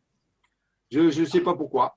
Euh, je, vais te dire que moi, de mon côté, ça a l'air de bien tourner. Euh, si ce n'est quelques petits accrochages de connexion, mais vraiment pas bien méchants. Maintenant, maintenant, je regarde également du côté du public, puisque j'ai un deuxième ordinateur qui est connecté en tant que justement que que les personnes justement qui suivent. Et pour moi, ça tourne pas mal. Donc, ouais, je crois que c'est dans vos régions qui a vraiment un problème de connexion dans vos régions. Euh, parce que tous les vérifications, tous les ordinateurs fonctionnent correctement. Donc, on ne peut pas dire que c'est un problème technique. Donc, je crois que c'est un problème de votre connexion. Il y a vraiment trop de personnes qui se connectent en même temps. Et donc, ça fait. Alors, voilà, je suis désolé. Alors, continuons notre, notre euh, exploration. Vous verrez la, la diffusion. C'est pas grave. On verra la rediffusion qui sera correcte. Continuons.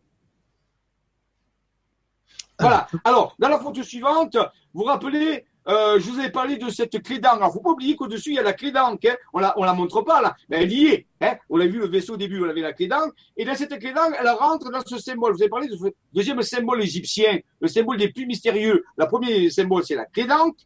Alors, on parlera plus tard de son symbolisme parce qu'elle a un symbolisme, elle a une signification. Mais pourtant, on va l'appeler la clé de vie. C'est la clé qui ouvre à la vie, qui ouvre à la conscience de la vie. On va dire, on va prendre cette définition qui est relativement saine. Donc, bien sûr, on peut aller plus loin dans la définition de la clé de vie ou la clé du ciel. Disons, c'est la clé qui ouvre le ciel, qui ouvre le ciel, attention, intérieur, pas le ciel extérieur. Hein. C'est vraiment important. La clé du ciel intérieur. Et lorsque l'on ouvre le ciel intérieur, bien, il faut regarder ce ciel, et bien, il faut l'œil intérieur. Donc, vous voyez, on a les deux. On a la clé qui ouvre et l'œil qui regarde. Mais il y a un, autre symbole qui est le fameux symbole DY chez les Égyptiens. Alors, qu'est-ce qui veut dire ce symbole? Si on prend un dictionnaire d'égyptien, qu'on étudie le, le, hiéroglyphe dit, qui accompagne, rappelez-vous sur les temples, à 80% de chaque fois la clé de Ankh, c'est-à-dire que la clé de Ankh qui le, dit est toujours à côté, l'un à côté de l'autre. En réalité, qu'est-ce qu'il veut dire? Ben, Ce dit, il veut dire, si je prends la, signification littérale, symbole d'élévation, d'antigravitation. Et euh, euh, il a un rapport avec, pour les Égyptiens, il a un rapport avec Sotis, l'étoile Sotis, dans le ciel, que nous connaissons, nous, sous le nom de Sirius. Donc, c'est un symbole qui était attribué à Sirius.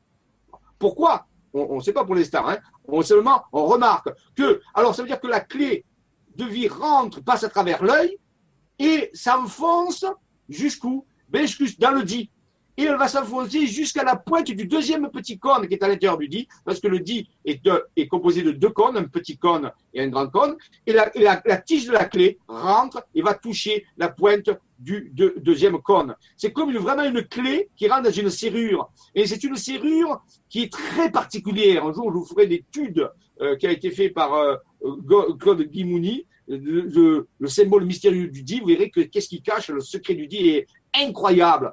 Et donc, en réalité, on peut dire que c'est la serrure.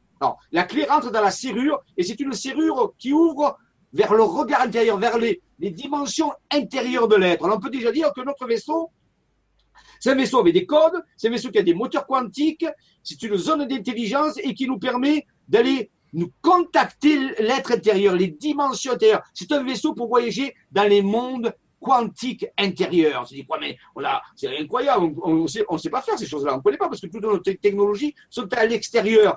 Là, c'est une technologie de l'intérieur. Et oui, comme il disait Toth, tout ce qui est en haut et comme ce qui est en bas, tout ce qui est à l'extérieur, et comme à l'intérieur, il y a aussi des technologies pour aller visiter le monde à l'intérieur. Donc, on a vu apparaître, toujours dessiné par les montagnes, le deuxième symbole égyptien mystérieux qui le dit. Donc, la clé de vie, le triangle avec l'œil, et le dit, vont ensemble et sont tracés au même endroit. Il faut le savoir. Toujours avec la rigueur des sommets de montagne, bien sûr. Voilà, continuons l'exploration. Alors, Jean-Michel, on va faire une petite coupure si tu veux bien. Euh, tout simplement parce qu'en effet, donc je, je, lis vos commentaires. Hein. je suis vraiment désolé, je suis en même temps Jean-Michel. Euh, il y a énormément de personnes qui ont des difficultés ce soir avec la connexion. Euh, une fois de plus, j'ai pas d'ordinateur particulier, de j'ai bon, j'ai une connexion internet qui est bonne, de mon côté ça marche nickel.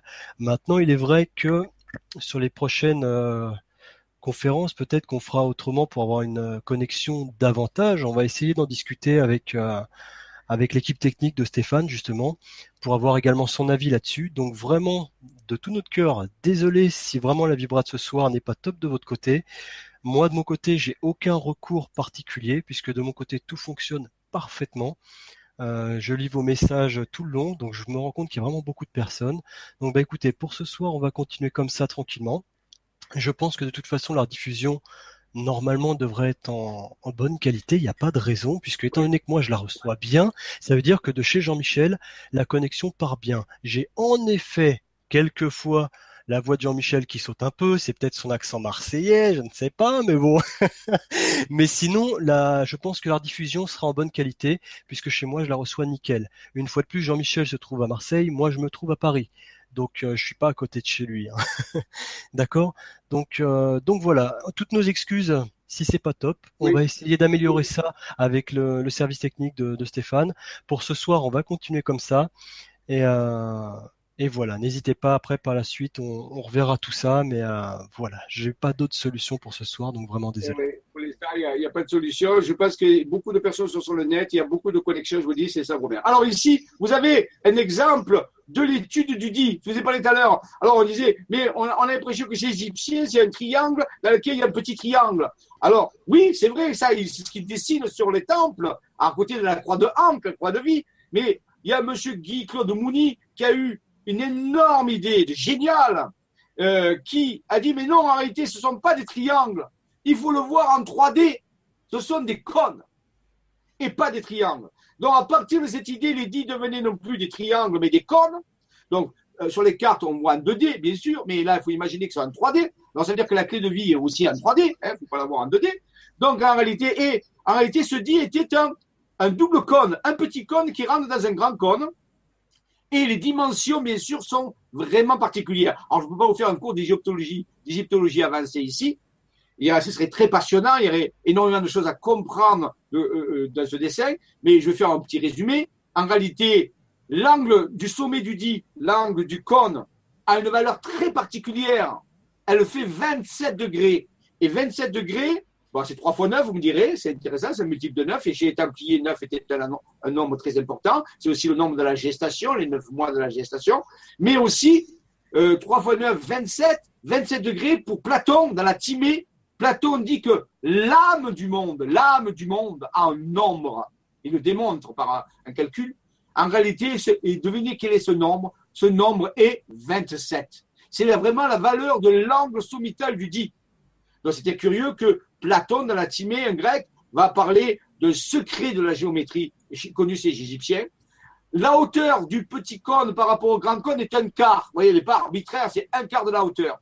Et ensuite, M. Nico de Muni, en utilisant, alors les calculs ne sont pas complexes, mais ce serait trop long d'expliquer ce soir, en utilisant à la fois le nombre pi et le nombre d'or, phi, et en faisant des rapports de grandeur, des rapports, va démontrer que le double cône, en réalité, le cône petit, le petit cône et le grand cône, ont été réglés d'une telle façon avec l'angle sommital que on va faire apparaître, et tenez-vous bien, on va faire apparaître dans les rapports de calcul quelque chose que l'Égyptien ne devrait pas connaître, puisqu'on dit que c'est des gens primitifs, et qu'on a découvert il n'y a pas si longtemps que ça. Les calculs montrent qu'ils sont encodés dans le cône, dans le dit, la constante de gravitation universelle, non, la constante de gravitation terrestre, pardon, pas universelle, la constante de gravitation universelle qui vaut 9,81 mètres par seconde carré, ce qu'on appelle l'accélération de la Terre l'action de la gravité sur la Terre. Et c'est encodé dans les rapports du cône. Alors ça, c'est vraiment incroyable. Avec le nombre pi, avec le nombre phi. Alors on dit que les Égyptiens ne connaissaient ni le nombre phi, ni le nombre pi. C'est curieux quand même que dans ce symbole, et là, on a quelque chose qui a trait à la gravitation, à la théorie de la relativité d'Einstein en réalité, la théorie de Newton. En réalité, quelque chose qui a qui découvert plusieurs millénaires après, au moins 3000 ans après. C'est curieux. C'est quoi? Alors continuons. Et qu'est-ce qu'on va voir? Eh bien, il va voir que si on utilise cette étude du dit, l'étude avec une métrique très particulière utilisée par les Égyptiens, ce qu'on appelle la coudée royale égyptienne, lorsqu'on utilise une métrique différente, on, décode le secret du dit. Et le dit serait, d'après des calculs, ce qui a été fait là, un émetteur-récepteur transluminique, c'est-à-dire qui enverrait des signaux qui iraient plus vite que la vitesse de la lumière. Alors je sais que ça semble être une hérésie, hein, mais en réalité, on appelle ça des signaux tachyoniques, des signaux d'ondes qui iraient plus vite que... C'est-à-dire qu'un émetteur-récepteur, on appelle de faire de la transcommunication, c'est-à-dire de la communication avec d'autres dimensions, si vous voulez. Alors, c'est hallucinant, c'est incroyable. Et rappelez-vous quand même, c'est au centre du vaisseau. Ce dit, on l'a vu tout à l'heure, il est dessiné dans le vaisseau. Ça veut dire que notre vaisseau, il a des moteurs quantiques, mais il a aussi un centre d'émission de transcommunication qui permet de communiquer avec d'autres dimensions, des dimensions intérieures de l'être. C'est pour ça que le dit est dessiné dans le vaisseau et c'est pour ça que la clé de vie rentre dans le dit. Comme le dit devient la serrure et la clé rentre dans la serrure et met en route un outil de transcommunication super lumineuse qui permet de communiquer avec les dimensions intérieures de l'être. C'est hallucinant. Et je vous garantis, c'est des pures mathématiques et c'est des pures géographies, géométrie. Il n'y a aucune mystique là-dedans. La, démonstration peut se faire. Si vous aviez un séminaire, je l'ai fait pour des gens, on a expliqué ça. C'est très simple, mais c'est incroyable. Donc les Égyptiens avaient des outils de transcommunication qu'ils ont gravés sur leur temple et la plupart des gens ne comprennent pas que ce, que sont ces hiéroglyphes. Continuons. Donc, vous voyez, voilà. Alors, si on continue d'étudier le vaisseau, donc, voyez, euh, le vaisseau commence à s'étoffer. C'est une véritable technologie. Il y a des moteurs, des appareils de communication transdimensionnels, il y a des codes, il y a ceci. Maintenant, c'est pareil, on voit toujours le vaisseau qui est en, qui est en jaune derrière. Et qu'est-ce qui se passe? Il a trois cercles concentriques, même quatre cercles concentriques. Et le dernier, dans le cercle concentrique, il y a la lettre grecque sigma en orange qui est dessinée. Et dans cette lettre sigma, un, code apparaît, c'est 1. Le nombre 1, on le voit. Donc vous direz, waouh, rien que sur ce schéma, on pourrait parler des heures. Alors, je ne veux pas, je peux pas développer. Rappelez-vous, je vous présente des chroniques, mais vous voyez, on peut faire des ateliers de géométrie, de, de tout ce qu'on veut pour expliquer. Parce que chaque élément peut s'expliquer. En réalité, on a sous les yeux ici ce qu'on appelle euh, la triple enceinte énergétique d'un lieu. Alors, c'est toute la géobiologie, c'est de la géobiologie, bien sûr. Alors, ça s'appelle la triple enceinte. C'est un peu sur le modèle des, de ce que les temples druidiques qu'utilisaient avant les cromlechs, les cromlechs des druides utilisaient des temples, des temples sous forme circulaire avec des triples enceintes. Donc, c'est une connaissance que, les, les, que les anciens avaient. Ils créaient des sanctuaires druidiques avec des triples enceintes comme ça. Et au centre, il y avait généralement un gros menhir euh, qui était mis. Et donc, en réalité, ici, on a euh, au, centre de ces trois cercles qui représentent la triple enceinte, c'est-à-dire la signature de l'harmonie entre le ciel et la terre. La triple enceinte est une signature harmonique de l'équilibre du ciel et la terre. Rappelez-vous que le vaisseau maintient l'équilibre entre le ciel et la terre. Et au centre, on a Xima. Et la lettre Xima, en grec, c'est S. Xima pour S. Donc, ça veut dire S, somme. Alors, en mathématiques, ce symbole est utilisé pour dire la somme. Ça veut dire que la somme de tout cela va vers quoi? Eh bien, à, l'intérieur, on a 1 donc, c'est la somme de tout ça qui va vers le 1, vers l'unité. Et on nous dit, une dit, faut que vous retourniez vers votre propre unité, l'unité de l'harmonisation du ciel et de la terre. Alors, c'est pas une unité du 1 ici, c'est une unité harmonique. On nous dit, vous devez retrouver cette unité. Votre monde est désuni. Votre monde n'est pas uni du tout. Eh bien, ce vaisseau, on le voit ici, le dit qui est à l'intérieur, on le voit bien, hein, et en réalité, nous, rappelle à venir vers l'harmonisation, vers le 1 vers le 1, la somme Xima vers 1. Et vous voyez que c'est marqué, c'est marqué par des montagnes. Je vous dis rien de, ce qui n'est pas marqué. Hein. Je ne fais pas du channeling ici. Là, je vous dis simplement ce qui est marqué de, de décrypter. Donc, c'est vraiment des informations extraordinaires. Et ce 1, bien sûr, il est où? Il est toujours à la mastre. Vous dites, mais c'est quoi ce la mastre Eh bien, on pourrait dire que la mastre, mastre, ça veut dire le maître la master, c'est-à-dire la maîtresse. Donc, on parle ici d'une maîtresse. C'est quoi? Est-ce que c'est une zone maîtresse, une zone d'intelligence maîtresse? Est-ce qu'on parle d'un individu? C'est quelqu'un qui maîtrise, qui maîtrise l'énergie, mais c'est au féminin ici. On verra que plus tard, on verra que dans tout ça, le féminin sacré va revenir de plus en plus en plus grande force et qu'on va parler beaucoup du féminin sacré. Donc ici, on nous l'a lancé, la mastre, c'est la maîtresse, la carte maîtresse, la, zone maîtresse. Zima vers le 1, vers l'unité des choses, vers l'univers uni vers un. Voilà, c'est vraiment important. Donc vous voyez qu'il y a des messages extraordinaires toujours fait par des sommets. C'est un vaisseau extrêmement complexe. Vous voyez, on n'en est qu'à quelques cartes. Et il y, en a des dizaines comme ça. Ça se complexifie, ça se complexifie. Et on nous dévoile couche après couche. Continuons.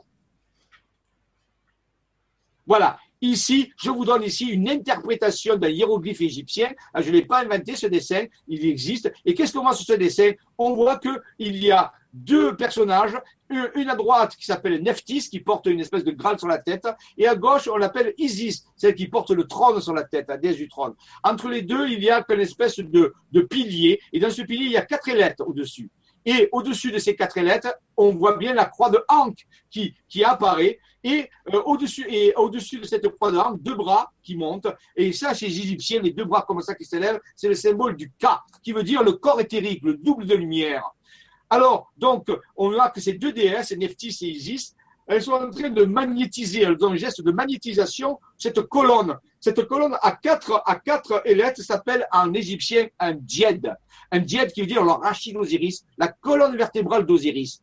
Et si je superpose avec le vaisseau qu'on a trouvé, on, s'aperçoit que notre vaisseau, en réalité, est un élément de ce, de ce glyphe, en réalité, de, de ce hiéroglyphe, et qu'en réalité, ces deux déesses qui sont, là, on peut dire, la, les, Nadis, euh, Ida et Pingala, par exemple, les deux énergies, en réalité. Et ce jet, c'est le, le c'est-à-dire l'axe central, la colonne vertébrale, le Rachid Osiris. Et il faut savoir qu'au départ, le fameux Djed, qui est le nom du Rachid Osiris, cette colonne, parce que c'est Osiris qui est représenté là, hein, mais cette colonne, qui s'appelle le Djed, va donner plus tard le terme Jedi. Jedi qui veut dire le seigneur de la colonne, le seigneur de la force, la colonne de force, celui qui maîtrise la force. D'où, dans Star Wars, les Jedi, c'est-à-dire les seigneurs de la force, ceux qui maîtrisent le, passage de la force. Et cette force, on la voit jaillir, en gros, sous forme de clé de vie, avec ses deux bras, qui veut dire le, K, le Ka, qui veut dire le double éthérique. Donc, on voit qu'à la fois notre vaisseau, c'est à la fois un vaisseau d'intelligence, mais c'est aussi, les Égyptiens savaient connaître ce symbole puisqu'ils ont fait un hiéroglyphe. Ensuite, au-dessus, on a euh, six têtes de singe qu'on les voit hein, de chaque côté. Six têtes. Réalité, c'est Thoth. C'est le singe Thoth, euh, était représenté par deux représentations, une tête d'ibis, qui est un oiseau, mais aussi une tête de, de, de, singe. Hein, on, avait, on avait l'habitude de représenter de deux façons. Et le singe, c'est un anagramme du mot signe. Singe et signe, c'est pareil. C'est-à-dire qu'il nous fait un signe. Il écrit avec un signe. Et ici, il a six. Six têtes de Thoth. Et Thoth, c'est l'ingénieur, si vous voulez, de l'Égypte ancienne. C'est lui qui a une très grande connaissance. On l'appelle Thoth Trimégiste, le maître des trois œuvres trois œuvres alchimiques en réalité. Donc c'est un énorme ingénieur, un très grand génie. Et donc ici, il est représenté six fois au sommet. C6 va encoder, bien sûr, le sceau de Salomon. On en parlera une autre fois. Donc, en réalité, on s'aperçoit que c'est très curieux que notre, notre vaisseau, en réalité, puisse s'inscrire dans un hiéroglyphe ancien de l'Égypte ancienne.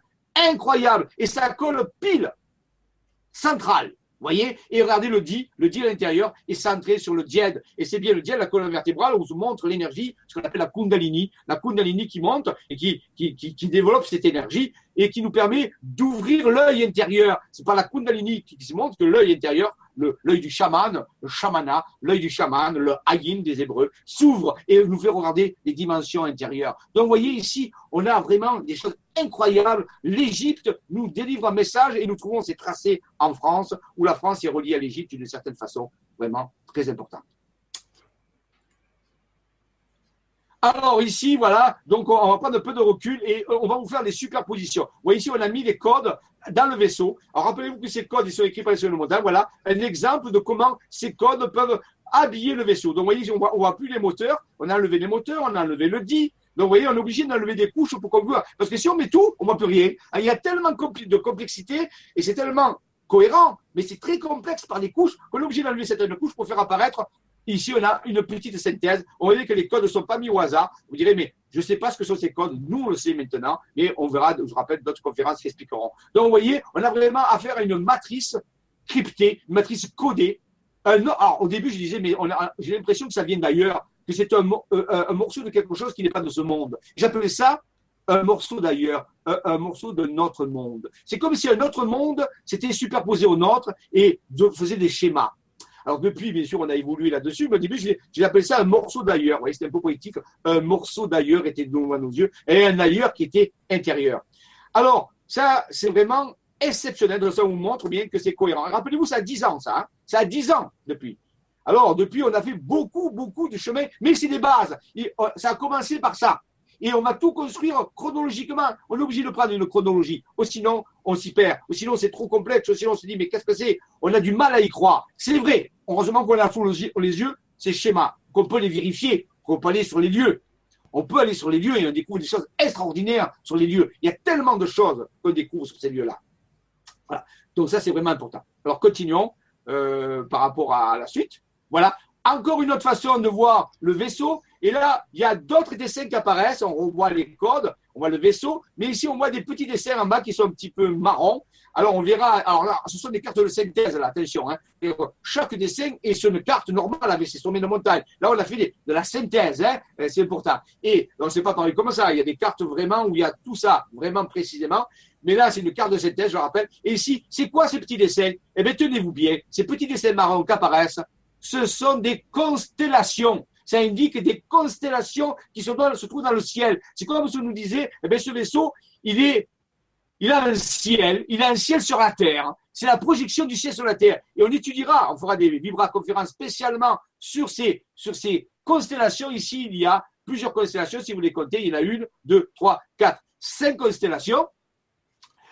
Et en réalité, elles racontent un mythe.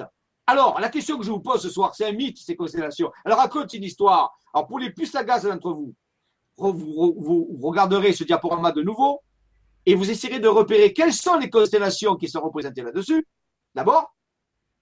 Et deux, quel est le mythe? Alors, je vais vous aider. Quel est le mythe grec? Le mythe grec ancien qui est relié à ces constellations. Parce que les constellations dans le ciel, certaines racontent des histoires, des mythes, des mythes anciens, des mythes fondateurs, ce qu'on appelle, des histoires anciennes. Et eh bien ici, on a des constellations représentées par les sommets de montagne. Elles sont exactement configurées comme elles sont dans le ciel. Hein. Elles ont le ciel, on peut dire que le ciel se reflète sur la terre à ce niveau-là, et c'est des montagnes. Et deuxième chose, non content que ça, c'est qu'il y a une histoire que racontent ces constellations dans un mythe grec. Alors, vous avez deux missions. D'un, d'identifier quelles sont ces constellations. C'est 1, 2, 3, quatre, euh, cinq constellations. Et deux, quel est le mythe qui est relié à ces constellations? Et, la prochaine fois, vous me direz si vous avez trouvé ça. Ça, c'est vraiment important. Donc, vous voyez, et tout ça relié au vaisseau. C'est relié au vaisseau. C'est comme si le c'est pas déconnecté du tout. Ce mythe a un rapport avec le vaisseau, bien sûr. Ah, laquelle? Mais on verra, hein, bien sûr, dans le temps, on verra que tout ça a du sens. Voilà. Donc, vous voyez, on a, on a rajouté une couche. Vous voyez ici, et ici, on a rajouté. Alors, des choses vont apparaître voyez, ça devient très compliqué. Hein Pourtant, il les couches. Eh bien, à, l'endroit où il y avait la croix de la connaissance cosmique templière, eh bien, accrochez-vous, il va apparaître. On le verra euh, plus précisément la prochaine fois parce que j'ai toutes les diapos. Mais là, c'est, il y a marqué code 3615, tenez-vous bien, 36.15 égal. Et rappelez-vous que le mot égal, c'est le centre de la roue templière cosmique, la connaissance cosmique templière. Eh bien, le mot code 36.15, vous direz, vous rigolez, 36.15, c'est un code de Minitel. Pour ceux qui connaissent, qui sont de l'ancienne génération, avant qu'on ait Internet. Oui, là, eh oui, avant oui, Internet, on avait- eh oui, avant Internet, on avait le Minitel. Et 3615, c'était le code pour connecter eh, le, le Minitel. Alors, 36.15 en plus. Et je peux vous garantir que pour ceux qui ont du mal à se connecter, l'époque du Minitel, c'était encore bien pire. Oui, mais il y a quand même, quand même 141 personnes qui sont connectées. Donc, c'est vraiment un problème de connexion propre aux gens. Hein. Il y a quand même 141 sp- spectateurs. Donc, euh, il y a 50 personnes qui ont la connexion. Je vois, Donc, j'ai la Belgique, réalité- par exemple, qui nous disait que la connexion était parfaite. Donc, tu vois, c'est délicat. Voilà. ben, C'est Je crois délicat. que c'est les réseaux Internet. On peut pas faire grand chose. On, que je vous dis, on verra. Je sais pas. Et donc, euh, ici, code 36.15 égale le nom, le nom écrit par des montagnes du point central de la roue. C'est incroyable, c'est pas possible. Comment c'est possible que ça, des montagnes écrivent le nom même du lieu, égale. On verra dans d'autres diapositives, j'ai des diapositives originelles, vous verrez que c'est bien noté. Là, c'est une carte de synthèse, je le redis. Et à droite, eh bien, vous avez un code, oui, on le voit à peine, voilà. À droite, où il y avait la croix de la connaissance terrestre en prière sur ces deux ronds, il y avait marqué, il y a marqué code, on le voit, code 12.12.12. C'est un autre code. Et en dessous, il y a marqué Maya, M-A-Y-A. Incroyable. Alors, à gauche, il y a marqué code 3615 égale sur la roue de la connaissance cosmique templière. À droite, sur la roue de la connaissance terrestre templière qu'on a vu tout à l'heure, il y a marqué les montagnes marquent code 12.12.12. En dessous, Maya. Le code des Mayas. En France, écrit par des montagnes. Oh, j'ai arraché les cheveux, dit, mais c'est pas possible. Les Mayas, c'est il y, a huit- il y a 1200 ans. Les montagnes, c'est des millions d'années. Comment on peut faire corréler ça? C'est pas possible. Vous voyez, on le voit mieux ici. C'est incroyable. Y a, des, ça ça n'a pas de rapport historique. Il ne peut pas avoir de rapport. Les Mayas ne peuvent pas avoir un rapport avec les montagnes, puisque rappelons-nous quand même, quand les montagnes sont apparues, c'est à peu près, au minimum, il y a 60 millions d'années. À l'époque, les dinosaures disparaissaient. C'est-à-dire entre 250 et, et cinq- et 60 millions d'années en arrière. Donc, ça n'a rien à voir historiquement avec les Mayas, avec le Minitel, avec, avec les constellations, même à l'époque, à l'époque, les constellations dans le ciel n'avaient pas cette forme, puisqu'elles dérivent au cours du temps. On parle ici de dizaines de millions d'années quand les Alpes se sont élevées et qui ont mis ces montagnes en place. Au moins, on pense que ça date de cette époque-là. Donc, en réalité, ça marche pas. Tu peux pas dire, non, c'est pas possible. C'est comme si quelqu'un, il y a 200 millions d'années, avait inscrit des choses qui ne seraient lisibles que maintenant. On peut pas le croire. Des centaines de millions d'années, il s'est passé des tas de choses sur Terre. La Terre n'avait pas la même, la même, même forme. C'est pas possible. Il y avait quelque chose qui collait pas. Pourtant, on en avait sous les yeux. On avait quelque chose d'extraordinaire. Ça devenait de plus en plus extraordinaire, de plus en plus incroyable. Et C'est fait justement pour Donc- ça, c'est fait vraiment pour nous faire sauter ces, ces limitations de, de voir le monde euh, simplement tel qu'il est, alors qu'en réalité, c'est, le monde est magique. le monde est magique et la conscience agit dessus. Exactement, de plus en plus magique, extraordinaire. C'était, on avait des miracles devant les yeux. Et heureusement qu'on avait des cartes, parce qu'on se dit, c'est pas possible. Si quelqu'un racontait ça sans les cartes, on ne le croirait pas. Et on aurait raison de ne pas le croire. C'est pro- proprement, totalement incroyable. Ça ne peut pas, ça peut pas exister. Si on réfléchit deux secondes, l'ensemble des données que je vais donner, et là on est qu'au début, l'ensemble des données qui pourraient expliquer tout ça, ça ne peut pas exister. C'est pas possible. Et pourtant, on l'a sous les yeux. Alors le monde, l'univers est tellement différent de ce qu'on pense. Alors, si on passe à la carte suivante, vous voyez, on a fait des superpositions, on continue nos superpositions. Vous le voyez, on voit la triple enceinte avec le climat 1 dans le. Tout ça, ça se superpose. Et c'est en même temps. Donc, vous voyez, si on mettait tout en même temps, on verrait plus rien. Déjà, on voit, c'est déjà difficile hein, de voir. Voilà. Et même si vous pouvez voir, si vous voyez en, dessous, vous voyez, on voit la mastre mère. La mastre mère. Je vous l'ai dit tout à l'heure le mot la en haut, LA, en dessous mastre et en dessous mère. J'ai oublié le mot mère, vous voyez La mastre mère, la mère maîtresse, la maîtresse mère. C'est quoi C'est qui la maîtresse mère? C'est comme si ce vaisseau venait- venait de la maîtresse mère. Eh bien, j'ai mis 15 ans pour savoir qui c'était. Actuellement, je vais rester humble. Il est fort probable que nous avions pu déterminer à qui nous avons affaire. Mais il a fallu 15 ans d'études, de recherche, de, trouvailles, de croiser des données pour dire qui était cette la mastre mère. La maîtresse, la mère maîtresse. On peut dire c'est la terre. C'était pas si simple. Non. Donc en réalité, c'est un personnage, c'est un état. dont on parlera quand le moment sera venu. Mais il était déjà annoncé ici. Tout ce vaisseau, c'est comme si c'est le vaisseau de la maîtresse mère. Qui sait Mystère. Mais au cours du temps, au cours de nos enquêtes euh, et de nos visions, nous approcherons petit à petit de la révélation pour qu'à la fin, cette révélation soit construite, soit le résultat d'une démarche logique et non pas quelque chose qui vient comme ça donner, mais que petit à petit, rassemblant des éléments très complexes entre eux, en les interconnectant, en, en regardant, en vérifiant, nous arrivions à une des révélations qui est derrière tout ça? Tu peux nous expliquer, Jean-Michel, ce qu'est euh, cette transversale euh, rose qui traverse, si a une signification Alors, si c'est rose, euh, ce sont des cartes de synthèse, il faut le savoir. Hein. J'ai créé un diaporama, je peux pas. Euh, si je faisais vraiment l'ordre historique euh, précis, ça prendrait des dizaines et dizaines d'heures. Donc, j'ai obligé de synthétiser les cartes. Ici, on a un axe, un axe très particulier qui relie des endroits liés aux autres. On verra plus tard, il y a des axes, des axes majeurs, des axes qui relient des endroits et qui tirent des tris. Et eh bien là, on a un axe très particulier qui relie un point à d'autres points. Donc, il passe au moins qui connecte, qui connecte le carré, le carré dans lequel euh, est inscrit le vaisseau. Donc, ce sont des points de connexion, mais ce sont des axes énergétiques. On verra plus tard d'où ils viennent. Hein? C'est une bonne question, Robin.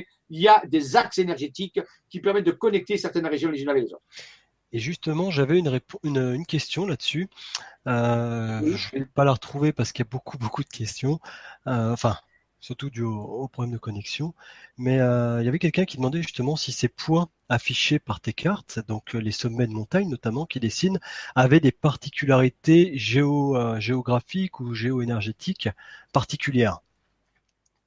Alors, euh, je ne peux pas répondre parce qu'il aurait fallu que je fasse les mesures de tous les points.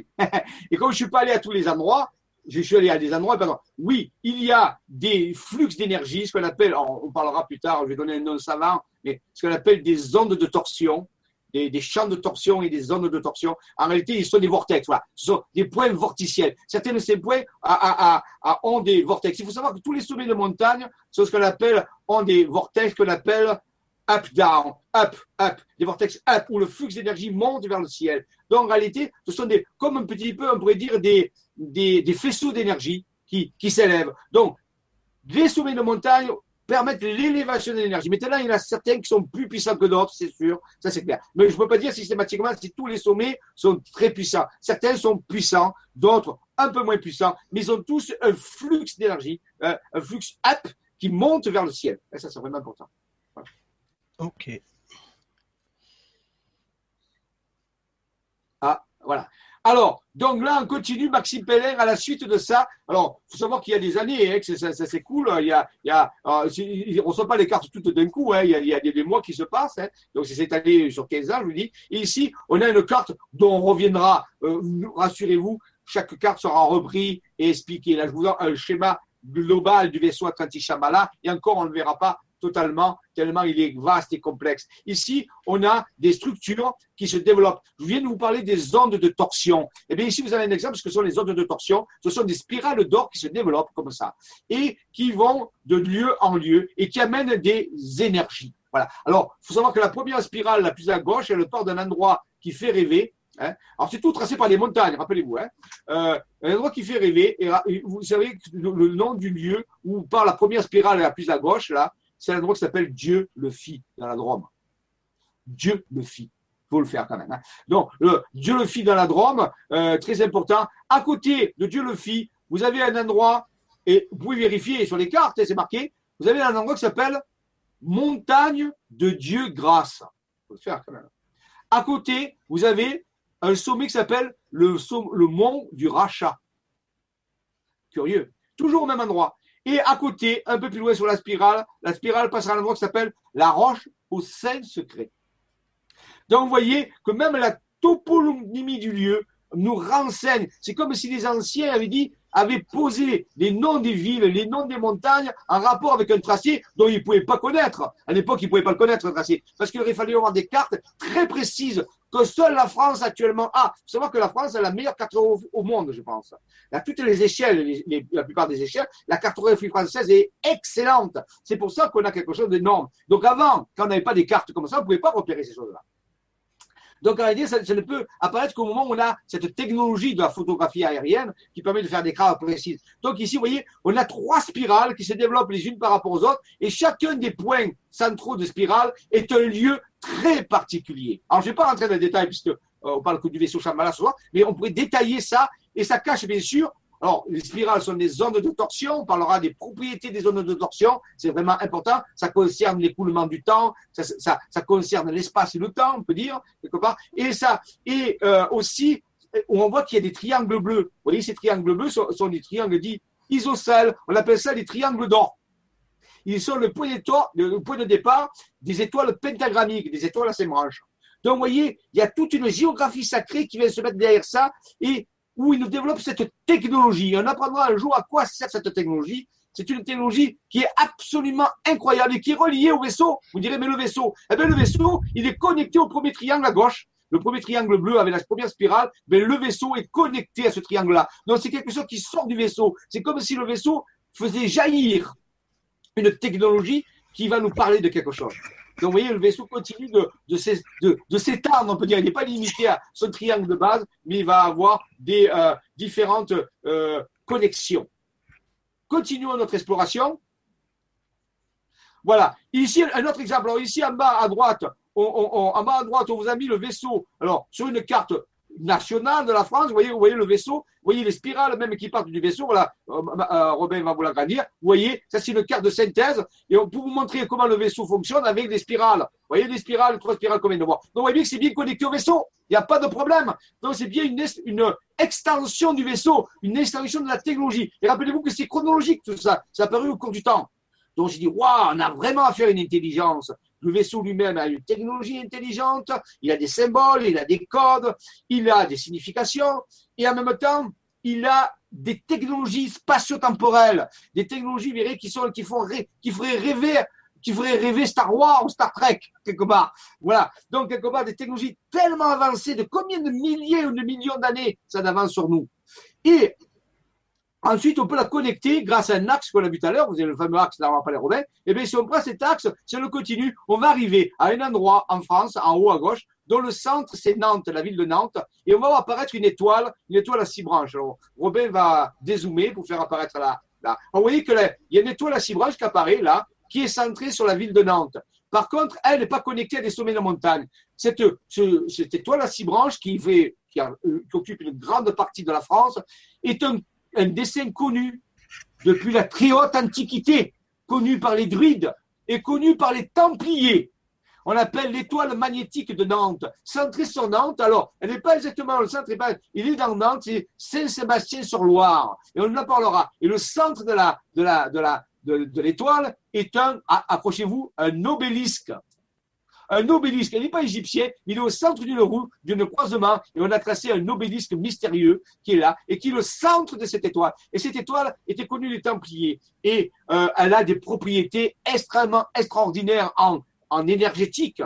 Et je vous parlerai aussi de cette histoire, de cette, de cette étoile, parce qu'elle a une histoire, et comment les initiés ont pu, certains initiés ont essayé d'utiliser l'énergie de cette étoile pour pouvoir changer le cours des choses et on, voit que l'étoile et le vaisseau sont connectés par un axe. C'est l'axe dont on parlait tout à l'heure, euh, Robert, et qui relie ces choses-là. Donc ici, on a un exemple de deux schémas qui n'ont pas le même âge. On peut dire que Maxime a, été l'inventeur du vaisseau avec les spirales, et que les Templiers et les druides, et les druides connaissaient l'étoile magnétique de Nantes. Donc vous voyez, et les deux sont reliés, sont corrélés ensemble. Et tous les deux travaillent sur, on peut dire, la conscience et l'énergie. Euh, euh, de ce territoire de la France qui, lui, est connecté, bien sûr, à la planète entière, bien sûr. Et je dirais même au cosmos. Ça, c'est vraiment important de le comprendre. Donc, vous voyez ici, on a un exemple de connexion de deux euh, sources différentes, hein, mais qui marchent encore bien ensemble et qui sont tout à fait corrélées, et on a tout vérifié. Mais là, je vous ferai, verrez que chaque diapo peut être une conférence à elle-même. Vous parlez qu'un d'un des essais de son utilisation. Et c'est extraordinaire. continuons, si vous voulez bien.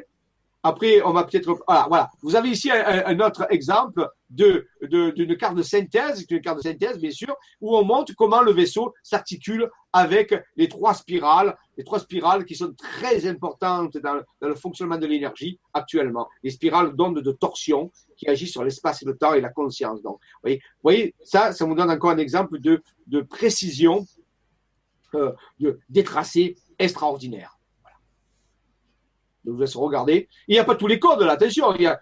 Alors, pour ceux qui avaient vu les autres, les autres euh, Vibra conférences, c'est celle avant, j'avais parlé de ça, les travaux de Raymond Spinozzi. Les premiers découvertes de Raymond Spinozzi se trouvaient dans, les, dans le Verdon. Alors, si tu peux revenir une seconde en arrière, Robin, on va voir où, euh, voilà, vous voyez la, troisième spirale la plus en, droit, en bas à droite, en bas à droite, la troisième spirale, non, pas celle-là, l'autre, en bas, voilà, c'est là, vous voyez, c'est là, eh bien, le, le se trouve dans le Verdon le Verdon qui se trouve entre le Var et, les Alpes, d'Haute-Provence, une région très mystérieuse où il se passe des choses extraordinaires. Le Verdon, dont le, mot ancien veut dire Vergon, qui veut dire le dragon, et qui est à côté de la ville de Draguignan, la ville du dragon. Et donc, en réalité, eh bien, dans cette zone-là, dans, cette, dans, ces spirales qu'on voit ici, eh bien, Raymond Spinozzi, avant que tout ça soit tracé, avait déjà trouvé des glyphes mystérieux, dont on va voir ici l'exemple qu'on a vu tout à l'heure. Eh c'est dans cet endroit où cette troisième spirale en bas à droite que le mot que vous allez voir, comme vous venez de voir, va apparaître. Euh, on va pouvoir y aller. Robin, si tu veux, descendre. Passer à, la diapo dessous. Voilà. voilà. Eh bien, à cet endroit-là, le mot D-I-E-U apparaît euh, euh, relié par des montagnes. Ça veut dire que, encore une fois, Maxime Pellin, j'ai tracé, et le tracé de Raymond se corrélaient ensemble. Et c'est comme je le disais, alors bien sûr, ça va faire trembler, c'est comme cette technologie était la technologie de Dieu. Mais rappelez-vous Dieu, développement, interespèce unifiée, zone matricienne, une intelligence collective. Je ne parle pas ici d'un dieu, d'un personnage, d'un dieu de religion. Je parle ici d'une zone matricielle, d'une matrice vibratoire, de conscience vibratoire qu'on appelle Dieu, et qui permet le développement interespèce. Les, les espèces entre elles se développent, elles vont vers une unification vers une croissance que certains appelaient le point oméga de l'évolution. Donc en réalité, on avait une, signature du mot Dieu. Et c'est comme ça qu'il faut le comprendre et pas le détourner au profit d'un écosystème religieux. Donc ce n'est pas notre propos ce soir, bien sûr. Voilà, continuons euh, ceci. Voilà. Et rappelez-vous que dans cette zone aussi, Raymond avait trouvé le fameux coupe du Saint Graal dessiné par les semaines de montagne. Donc ça, c'est important. De le rapport de Dieu avec Graal, mais tout simplement en guématrie, c'est la même valeur. Graal, c'est 39 et Dieu, c'est 39. Donc ici, on nous parlait du calice. Du calice, ou qui, voilà, du calice, euh, le Saint Graal. Hein. Bon, c'est tout le, mystère du Saint Graal, hein. donc on va pas parler ce soir, mais le mystère du Saint Graal. Donc c'était au même endroit. Donc vous voyez, il y a à la fois des symboles, des mots, des codes, des dessins. Il faut énormément de connaissances pour c'est comme si vous acheminez petit à petit vers des révélations de plus en plus extraordinaires. Vers quoi va-t-on? Eh bien, tout ceci, bien sûr, c'est pour en remettre dans quoi? Mais dans la tradition planétaire que nous vivons, ce sont des outils qu'on va utiliser par la, que la conscience de ceux qui veulent et qui peuvent vont utiliser pour que les choses se passent au mieux. Donc, on voit que cette immense intelligence, cette intelligence collective, qu'on appelle Dieu, arrêtez, est en train de mettre en, place un plan psycho-énergétique qui permettrait à l'humanité, ou moins pour ceux qui le veulent, de pouvoir euh, aller vers une évolution meilleure. Alors, bien sûr, tout ça, bien sûr, c'est offert, c'est pas imposé. Ceux qui veulent. Alors, rappelez-vous qu'il y a une parole qui dit que ceux qui ont des yeux pour voir, voient, et que ceux qui ont des oreilles pour entendre, entendent. Et c'est encore très juste de nos jours. Voilà. C'est devant nos yeux. Est-ce qu'on va avoir assez d'intelligence et de recul pour comprendre le message qui nous est envoyé et aussi décrypter ces messages et utiliser ces technologies? Ça sera, bien sûr, vu dans la suite de l'histoire. Voilà. Alors peut-être euh, que, voilà, pour, finir, on va peut-être finir sur cette image ce soir, parce que je vois que le temps passe, qu'il est 21h39, justement. Allez, 21h39, ça apparaît sur mon, sur mon, sur mon écran. oui, c'est bon. C'est parfait. Vous voyez? Voilà. Donc, c'est encore un message. Ici, on a fait une superposition. Vous voyez, une superposition de travaux de Raymond Spinozzi. On avait déjà présenté cette diapo, bien sûr, dans notre Vibra conférence. Mais, bien sûr, ça va être récurrent. Parce qu'en réalité, on va retrouver toutes ces choses, ces choses-là. On va créer des liens. Et bien, ici, on voit que le mot Dieu et le, et Graal se superposent ensemble. Et rappelez-vous qu'ils ont la même valeur en, en Hein 39. Donc, et tout ça, on pourrait le superposer avec le vaisseau. On pourrait mettre tout ça dans le vaisseau, ainsi de suite, ainsi de suite. Donc, vous voyez, on a des schémas qui se superposent les uns les autres et qui s'enrichissent et qui se soutiennent, nous amenant petit à petit de révélation en révélation, de révélation en révélation. Bien sûr, tout ceci ponctué par des actions sur le terrain, des actions où on va sur le lieu, où on fait vivre les lieux, où on fait actionner la conscience. Ce sont des années de recherche, des années de travaux. Bien sûr, c'est pas que des cartes. Hein. Il y a, je ne peux pas vous parler de toutes les expériences que nous avons vécues avec Raymond Spinozzi, avec Odile Maxime Pellet, avec tous les gens, des centaines de personnes qui sont allés œuvrer sur ces lieux. Bien sûr, il y a eu plein d'histoires, plein de témoignages du vécu. Et ça, c'est du témoignage, par contre. Par contre, là, vous voyez la partie euh, solide, la partie concrète hein, de ces choses. Alors, il y a toute l'aventure mystérieuse qui, découle de ces choses-là. Alors, ce soir, on va s'arrêter là parce que c'était 20h40. Je pourrai répondre à quelques questions et ensuite, je voudrais vous parler de, justement de ces euh, actions qu'on peut mener sur le terrain. Et la prochaine fois, bien sûr, on continuera à dévoiler le secret du vaisseau Atlantis Shambhala avec d'autres découvertes et ainsi de suite, ainsi de suite. Et derrière tout ça, qu'est-ce qu'il y a derrière tout ça? Il y a les mystérieux planificateurs invisibles, bienveillants, qui nous font des signes, qui nous, qui nous disent, voici, nous donnons ces informations, mais ces informations, elles sont données à notre intelligence. Si nous n'avons pas l'intelligence de les décrypter, c'est tant pis, elles seront perdues. Par contre, si nous avons l'intelligence de les décrypter, si nous restructurons notre cerveau, et nous fonctionnons différemment et que nous modifions notre conscience, si nous allons vers l'unité, si nous arrêtons de faire la guerre, de faire des, choses terrifiantes, de, nous séparer, eh bien nous allons pouvoir avoir un héritage de ces, de ces choses-là et les utiliser pour avoir un destin meilleur, un meilleur avenir. Voici. Et c'est que le début. Si vous pensez que vous êtes déjà dépassé, alors vous n'avez vu que le premier pas des révélations du vaisseau Atlantis Shambhala. Alors rappelez-vous, vous avez une mission à accomplir, nous avons détecté quelles sont les constellations que nous avons tout à l'heure, les six constellations. Et deuxième chose, quel mythe se cache derrière ces constellations? Quelle histoire? Et une fois qu'on aura décrypté l'histoire, quel est le rapport avec le vaisseau? Ah, parce qu'après, il faut trouver euh, quel est le rapport entre l'histoire et le vaisseau, bien sûr. Voilà. Donc ce soir, on s'arrête là, on continuera la prochaine fois serai informé. Je vais répondre à quelques questions, puis après, on, on gardera les dix dernières minutes à donner de l'information justement pour des, activités qui, vont, qui se font sur le terrain, qui permettent aux gens aussi de pouvoir euh, appréhender ces choses-là de façon pratique aussi. Tiens, Jean-Michel d'Ivoire, de ton côté, est-ce que tu peux cliquer sur le partage d'écran sur toi? Parce que je vois qu'il est bloqué sur moi alors que je n'arrive pas chez moi à le mettre sur toi. Voilà, ça y est. Voilà, je, je suis apparent. Ok, super. super, super. Bon, bah écoute Jean-Michel, je vais te, donc te poser quelques petites questions. Nous avons, nous avons, en ce qui concerne justement le vaisseau. Alors attends. Voilà, Nathalie Fouet. Bonsoir Nathalie. Elle nous met, si nous faisons le bon code, donc elle parle du vaisseau, d'accord? Euh, Donc si nous faisons le bon code, nous appelons le vaisseau astral pour que l'on retourne à notre source, à Dieu. Merci, un être de lumière. Qu'en penses-tu?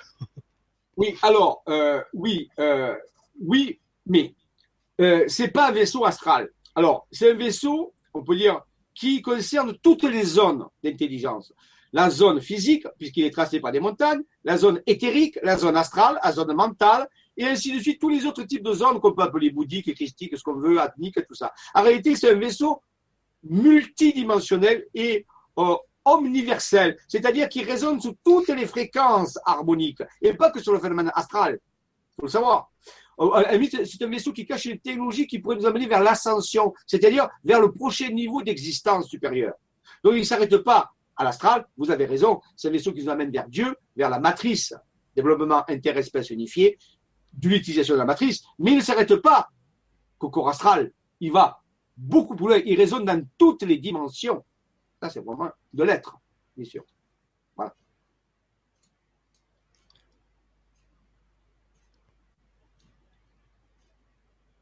Bon. Oui, Jean-Michel, excuse-moi, j'étais en train de lire en même temps.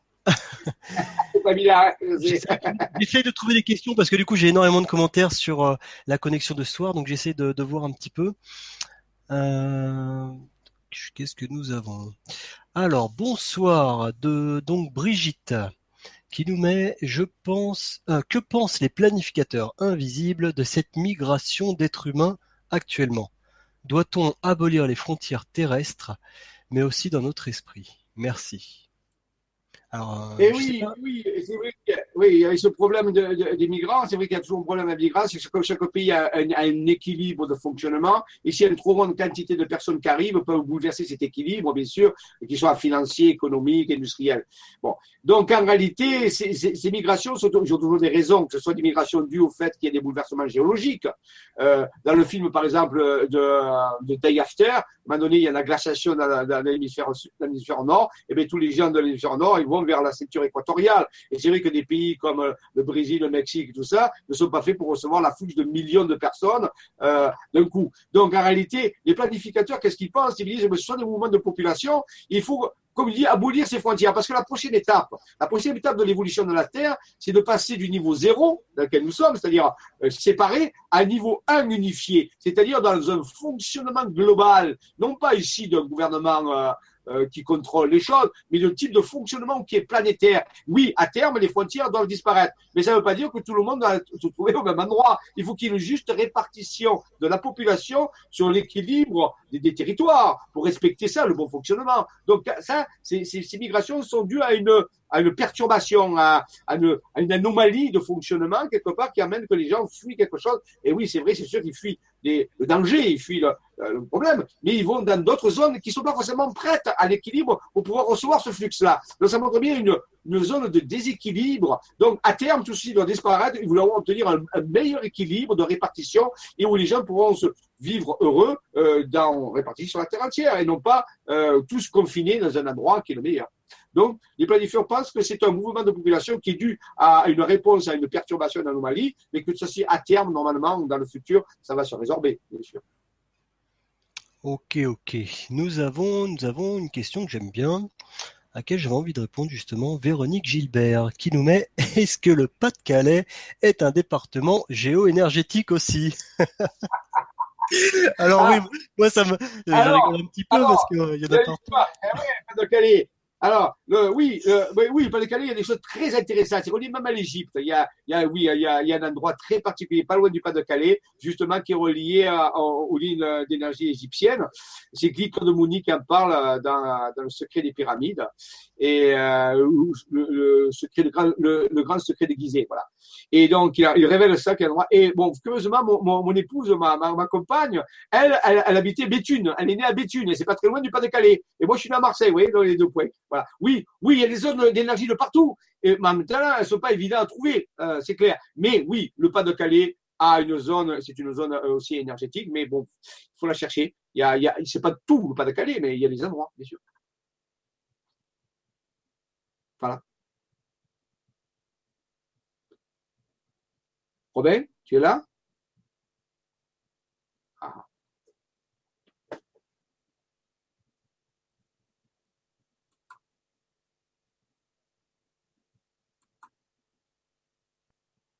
ah alors, euh, bon, je crois qu'on a perdu Robin.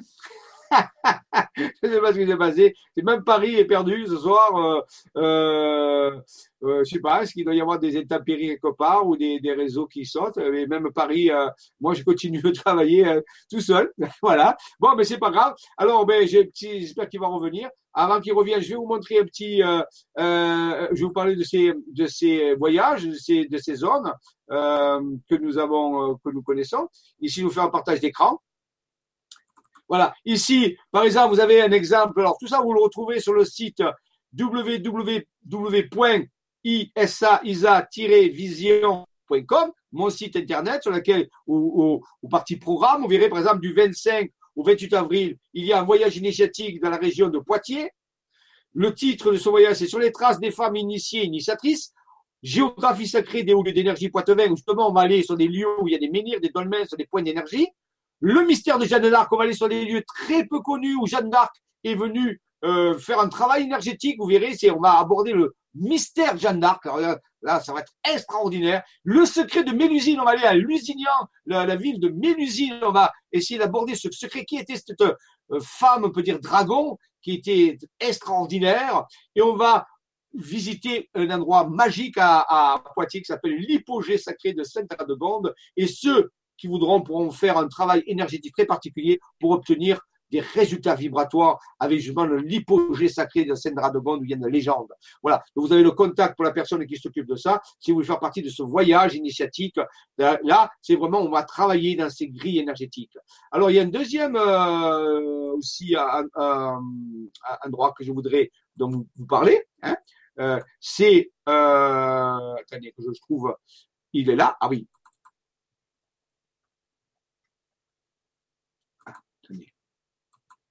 Euh, attendez, il y a un petit problème. Voilà. Ici, voilà, il est là. Alors, ici, je vais faire un partage d'écran encore. Euh, ici, partage d'écran. Voilà.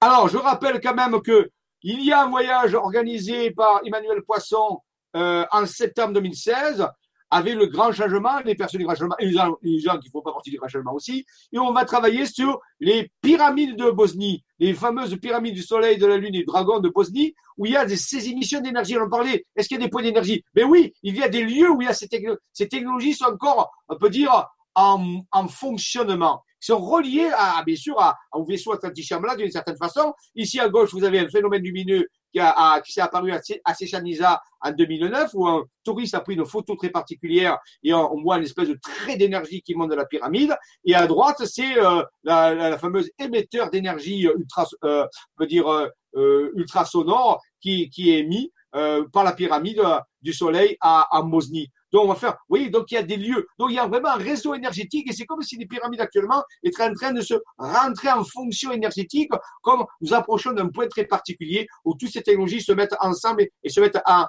À s'harmoniser. Donc, si les gens qui voudraient aller visiter justement ces lieux d'énergie très puissants, on va travailler là-dessus, on va euh, justement alchimiser notre conscience. Et eh bien, Bosnie, septembre 2016, avec, euh, vous trouvez toutes les informations sur le site Isavision avec les coordonnées d'Emmanuel Poisson. C'est vraiment euh, important euh, de, de, faire ce travail-là. Donc, vous voyez, on peut faire du travail sur le, sur le terrain. C'est absolument important de, on peut se déplacer. Alors, sur le site d'Isavision, vous avez tout le programme. Vous avez tous les programmes de toutes les activités que nous faisons. Par exemple, aussi, je vais, j'ai une autre information à vous donner. Par exemple, pour vous donner encore une, une illustration. Euh, si je peux trouver euh, ici mon truc, voilà, voilà. Euh,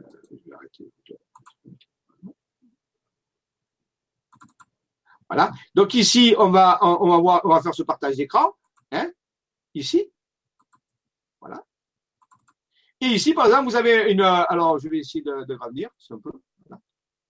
Ici, vous avez atelier pratique et atelier spirituel au mois de mars. Pour vous donner un exemple, je vais me dire, mais comment je peux faire? vous voyez, des ateliers le samedi 12 et, dimanche 13 mars, il y a la reprogrammation quantique de l'ADN et la mission de vie de l'âme dans la région de Toulouse. C'est un groupe qui démarre. Alors bien sûr, vous avez peut-être eu, vous, euh, sur, le, site du Grand Changement, mais là, c'est encore différent. De, travailler avec des groupes de personnes in situ, c'est un peu différent que de suivre un, séminaire euh, par, le, par la vidéo du web. Hein. C'est encore différent. Mais là, pour ceux qui voudront, mais à Toulouse, vous voyez, il y a un groupe qui démarre justement sur la reprogrammation quantique de l'ADN le samedi 19, dimanche 20, à, du côté de Montignac, près de Montignac, dans le Périgord, il y a un séminaire sur le secret du double cosmique pour entrer en contact avec ce double cosmique. Donc, vous voyez, là, c'est aussi in situ avec à peu près une dizaine de personnes qui vont travailler dans cette stratégie. Ensuite, je vous rappelle quand même le moment très important, le lundi 28 mars, le lundi de Pâques, l'opération Appel à la Garta, dont j'ai parlé dans différentes vidéos qu'on avait fait avant. Là, pour ceux qui voudront, qui peuvent venir le mardi,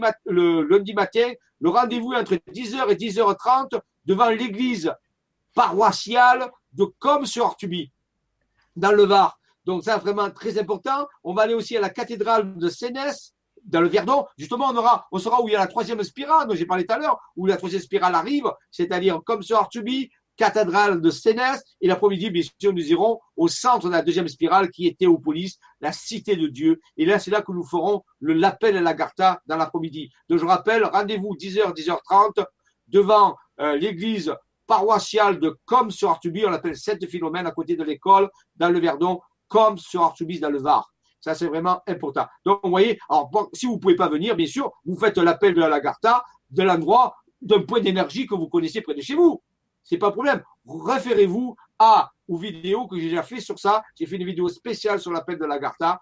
Donc, vous pouvez vous référer par rapport à ça. Donc, vous voyez, là, je vous donne seulement des exemples de travail pratique qui peuvent être des ateliers, des, des, sorties sur le terrain à des dates précises où on s'occupe justement de ce vaisseau Atlantis Shambhala de faire vibrer ses dessins. Oui, ça s'arrête pas à seulement avoir des cartes. Il y a aussi toute l'alchimie spirituelle qui se fait euh, à, à, ce niveau-là.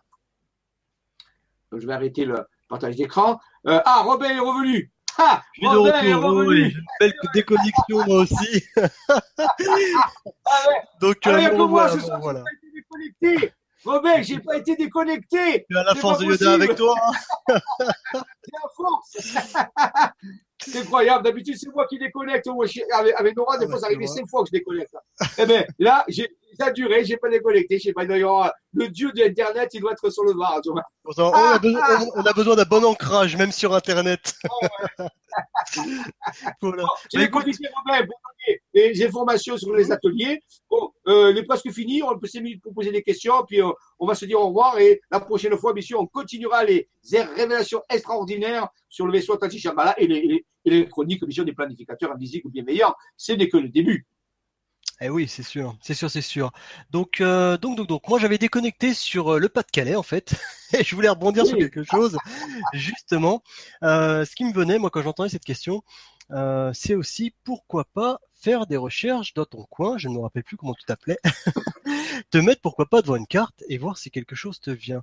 Le travail qui est fait euh, donc par Jean-Michel et son équipe n'est pas réservé à Jean-Michel et son équipe. Aujourd'hui, il y a plein de personnes qui se reconnectent et les informations, tout le monde peut les avoir.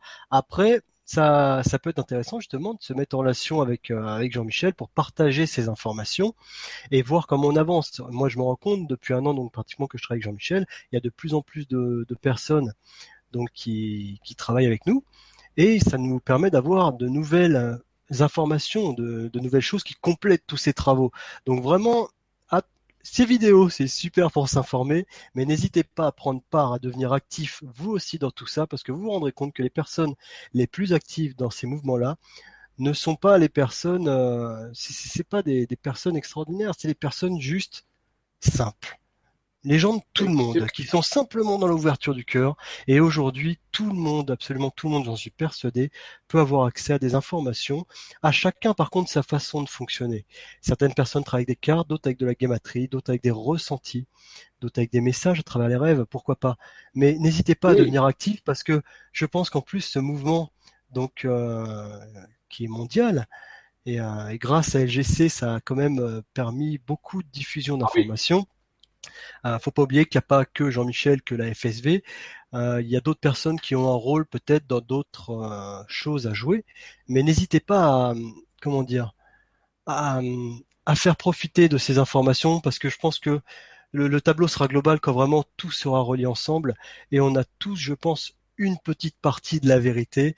Et à s'assembler tous ensemble, à travailler ensemble, on arrive vraiment à des résultats impressionnants. Impressionnants. Donc n'hésitez pas à prendre part à tout ça. L'aventure est pour tout le monde. voilà, voilà.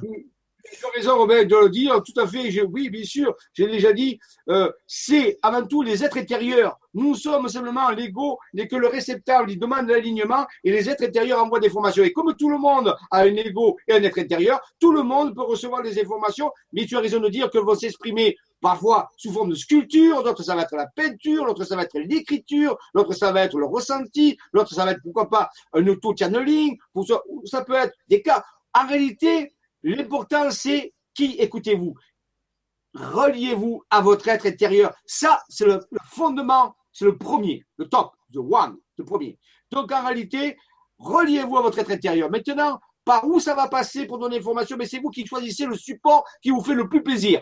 Ça peut être la musique, ça peut être le sport, ça peut être importe peu. Par contre, quand vous allez exprimer votre être intérieur à travers le médium que vous avez choisi, c'est-à-dire l'outil, eh bien, vous allez devenir un génie, un génie dans cette application. C'est ça ce qui est en train de se passer. Comme tu dis, Maxime Pellin, euh, euh, Raymond Spinozzi, Odile Pellin et d'autres maintenant, parce que je n'ai pas parlé, mais parce qu'on les verra au cours du temps. Il y a eu d'autres personnes qui sont mis à faire des cas, tout ça, et des personnes qui n'étaient pas du tout euh, sujettes à faire ça. En réalité, ce sont des personnes simples, comme tout le monde qui vivent, comme tous les gens. Ils ne sont pas exceptionnels. Et c'est ça qui fait la, beauté de la chose, c'est que tout le monde peut le faire. Maintenant, il faut choisir l'outil et surtout travailler sur la, la reliance à son être intérieur. Ça, c'est la base. Je le redirai. Tout le temps. Sans ça, il n'y a pas de vaisseau Atlantique Shambhala, il n'y a pas de révélation, il n'y a rien qui peut se faire. Ça ou autre chose, importe peu. Mais la reliance à votre être intérieur est le top premier niveau. Ça, c'est important. Tous les jours, on devrait se relier, penser à se relier, à s'aligner sur son être intérieur pour que l'ego puisse recevoir les informations les meilleures pour accomplir sa mission d'âme. Ça, c'est, je pense, le départ de la spiritualité. Sans système religieux, on n'a pas besoin d'un système religieux, on a un besoin d'un système de reliance, ce que j'appelle la, résonance par cohérence de phase, hein, donc euh, par rapport à son être intérieur. Ça, c'est fondamental. Et personne a une excuse parce que tout le monde a un être intérieur. Et il n'y a pas d'être intérieur meilleur que notre être intérieur. Donc, tout le monde est au même pied. C'est un mouvement circulaire et non pas pyramidal où il y a un sommet, où il y a un être qui culmine à tout le monde et, des hiérarchies. Il n'y a pas de hiérarchie ici. Il y a simplement des êtres qui partagent tous une reliance à leur être intérieur et qui vont produire réalité quelque chose qui va servir à la collectivité. Ça, c'est le message. Tu as bien fait de le dire, Robin on ne le dira jamais assez. Euh, euh, ça appartient à tout le monde, c'est à l'humanité, c'est l'héritage de l'humanité, ça appartient à personne en particulier. C'est clair, c'est clair, c'est clair. Eh ben écoute, on va, on va bientôt finir tout ça. J'ai envie quand même de finir avec Michel Mimo. Michel Mimo qui nous fait, vous avez fait un travail gigantesque et tout à fait époustouflant avec toute votre équipe. Je suis émerveillé, très heureuse de vous avoir euh, retrouvé ce soir. Bravo. Comment tout cela est-il possible? Cela dépasse le niveau habituel de nos réflexions. Et c'est bien évidemment là le but de toutes ces vidéos, c'est de dépasser justement le niveau habituel de nos réflexions. Parce que c'est en changement de notre façon de penser qu'on va, il faut vraiment avoir une vision plus vaste pour avoir une vision plus juste. Et, euh, ouais, tous ces travaux, je pense que c'est ton rôle, Jean-Michel. C'est certainement euh, ton rôle ici de nous, de nous, de nous chambouler un peu le cerveau, de nous faire euh, cogiter un peu, on est se coucher. mais euh, mais c'est ça fait du bien, ça fait du bien et puis euh, et puis c'est le but, ça ça nous fait bouger. Voilà voilà. Et puis bah écoutez bah oui, tu as raison Robert, mais pour ceux qui le veulent, attention, il n'y a aucune obligation. Moi, il faut le faire avec la joie, avec l'envie de le faire. Faut pas. non, en réalité, ce message s'adresse à ceux qui veulent avancer. Ceux qui veulent pas avancer, c'est bien aussi, ils n'avancent pas, et c'est bien aussi. Mais ceux qui veulent avancer, et les moments, il, à un moment il faut bien avancer, eh bien, c'est un challenge qu'on leur, propose, un challenge qu'ils peuvent vérifier, qui est concret, solide, qui dépasse l'entendement. Et c'est le challenge, le but d'avancer vers, vers un ailleurs, vers quelque chose de meilleur. Mais, rappelez-vous, pour finir avec nos paroles des planificateurs invisibles bienveillants, ils nous ont dit, cela ira au-delà de vos rêves. Robin, que la force soit avec vous, amis auditeurs, que la force soit avec vous et surtout qu'elle y reste. Et qu'elle y reste. vous donne rendez-vous pour la prochaine fois au mois d'avril. Au mois d'avril, Robin, on se retrouvera pour la prochaine euh, donc, vidéo sur la continuation du secret Atlantis Shambhala. Je te remercie, Robin, d'avoir animé si brillamment cette émission ce soir. Je Merci remercie à, tous. ceux qui ont, qui ont fait preuve d'endurance par rapport aux connexions. On s'excuse encore, mais là, malheureusement, on n'y est pour rien. On, pensera que ça va s'améliorer avec le temps. Bonne soirée à tous et à bientôt. Au revoir. Au revoir.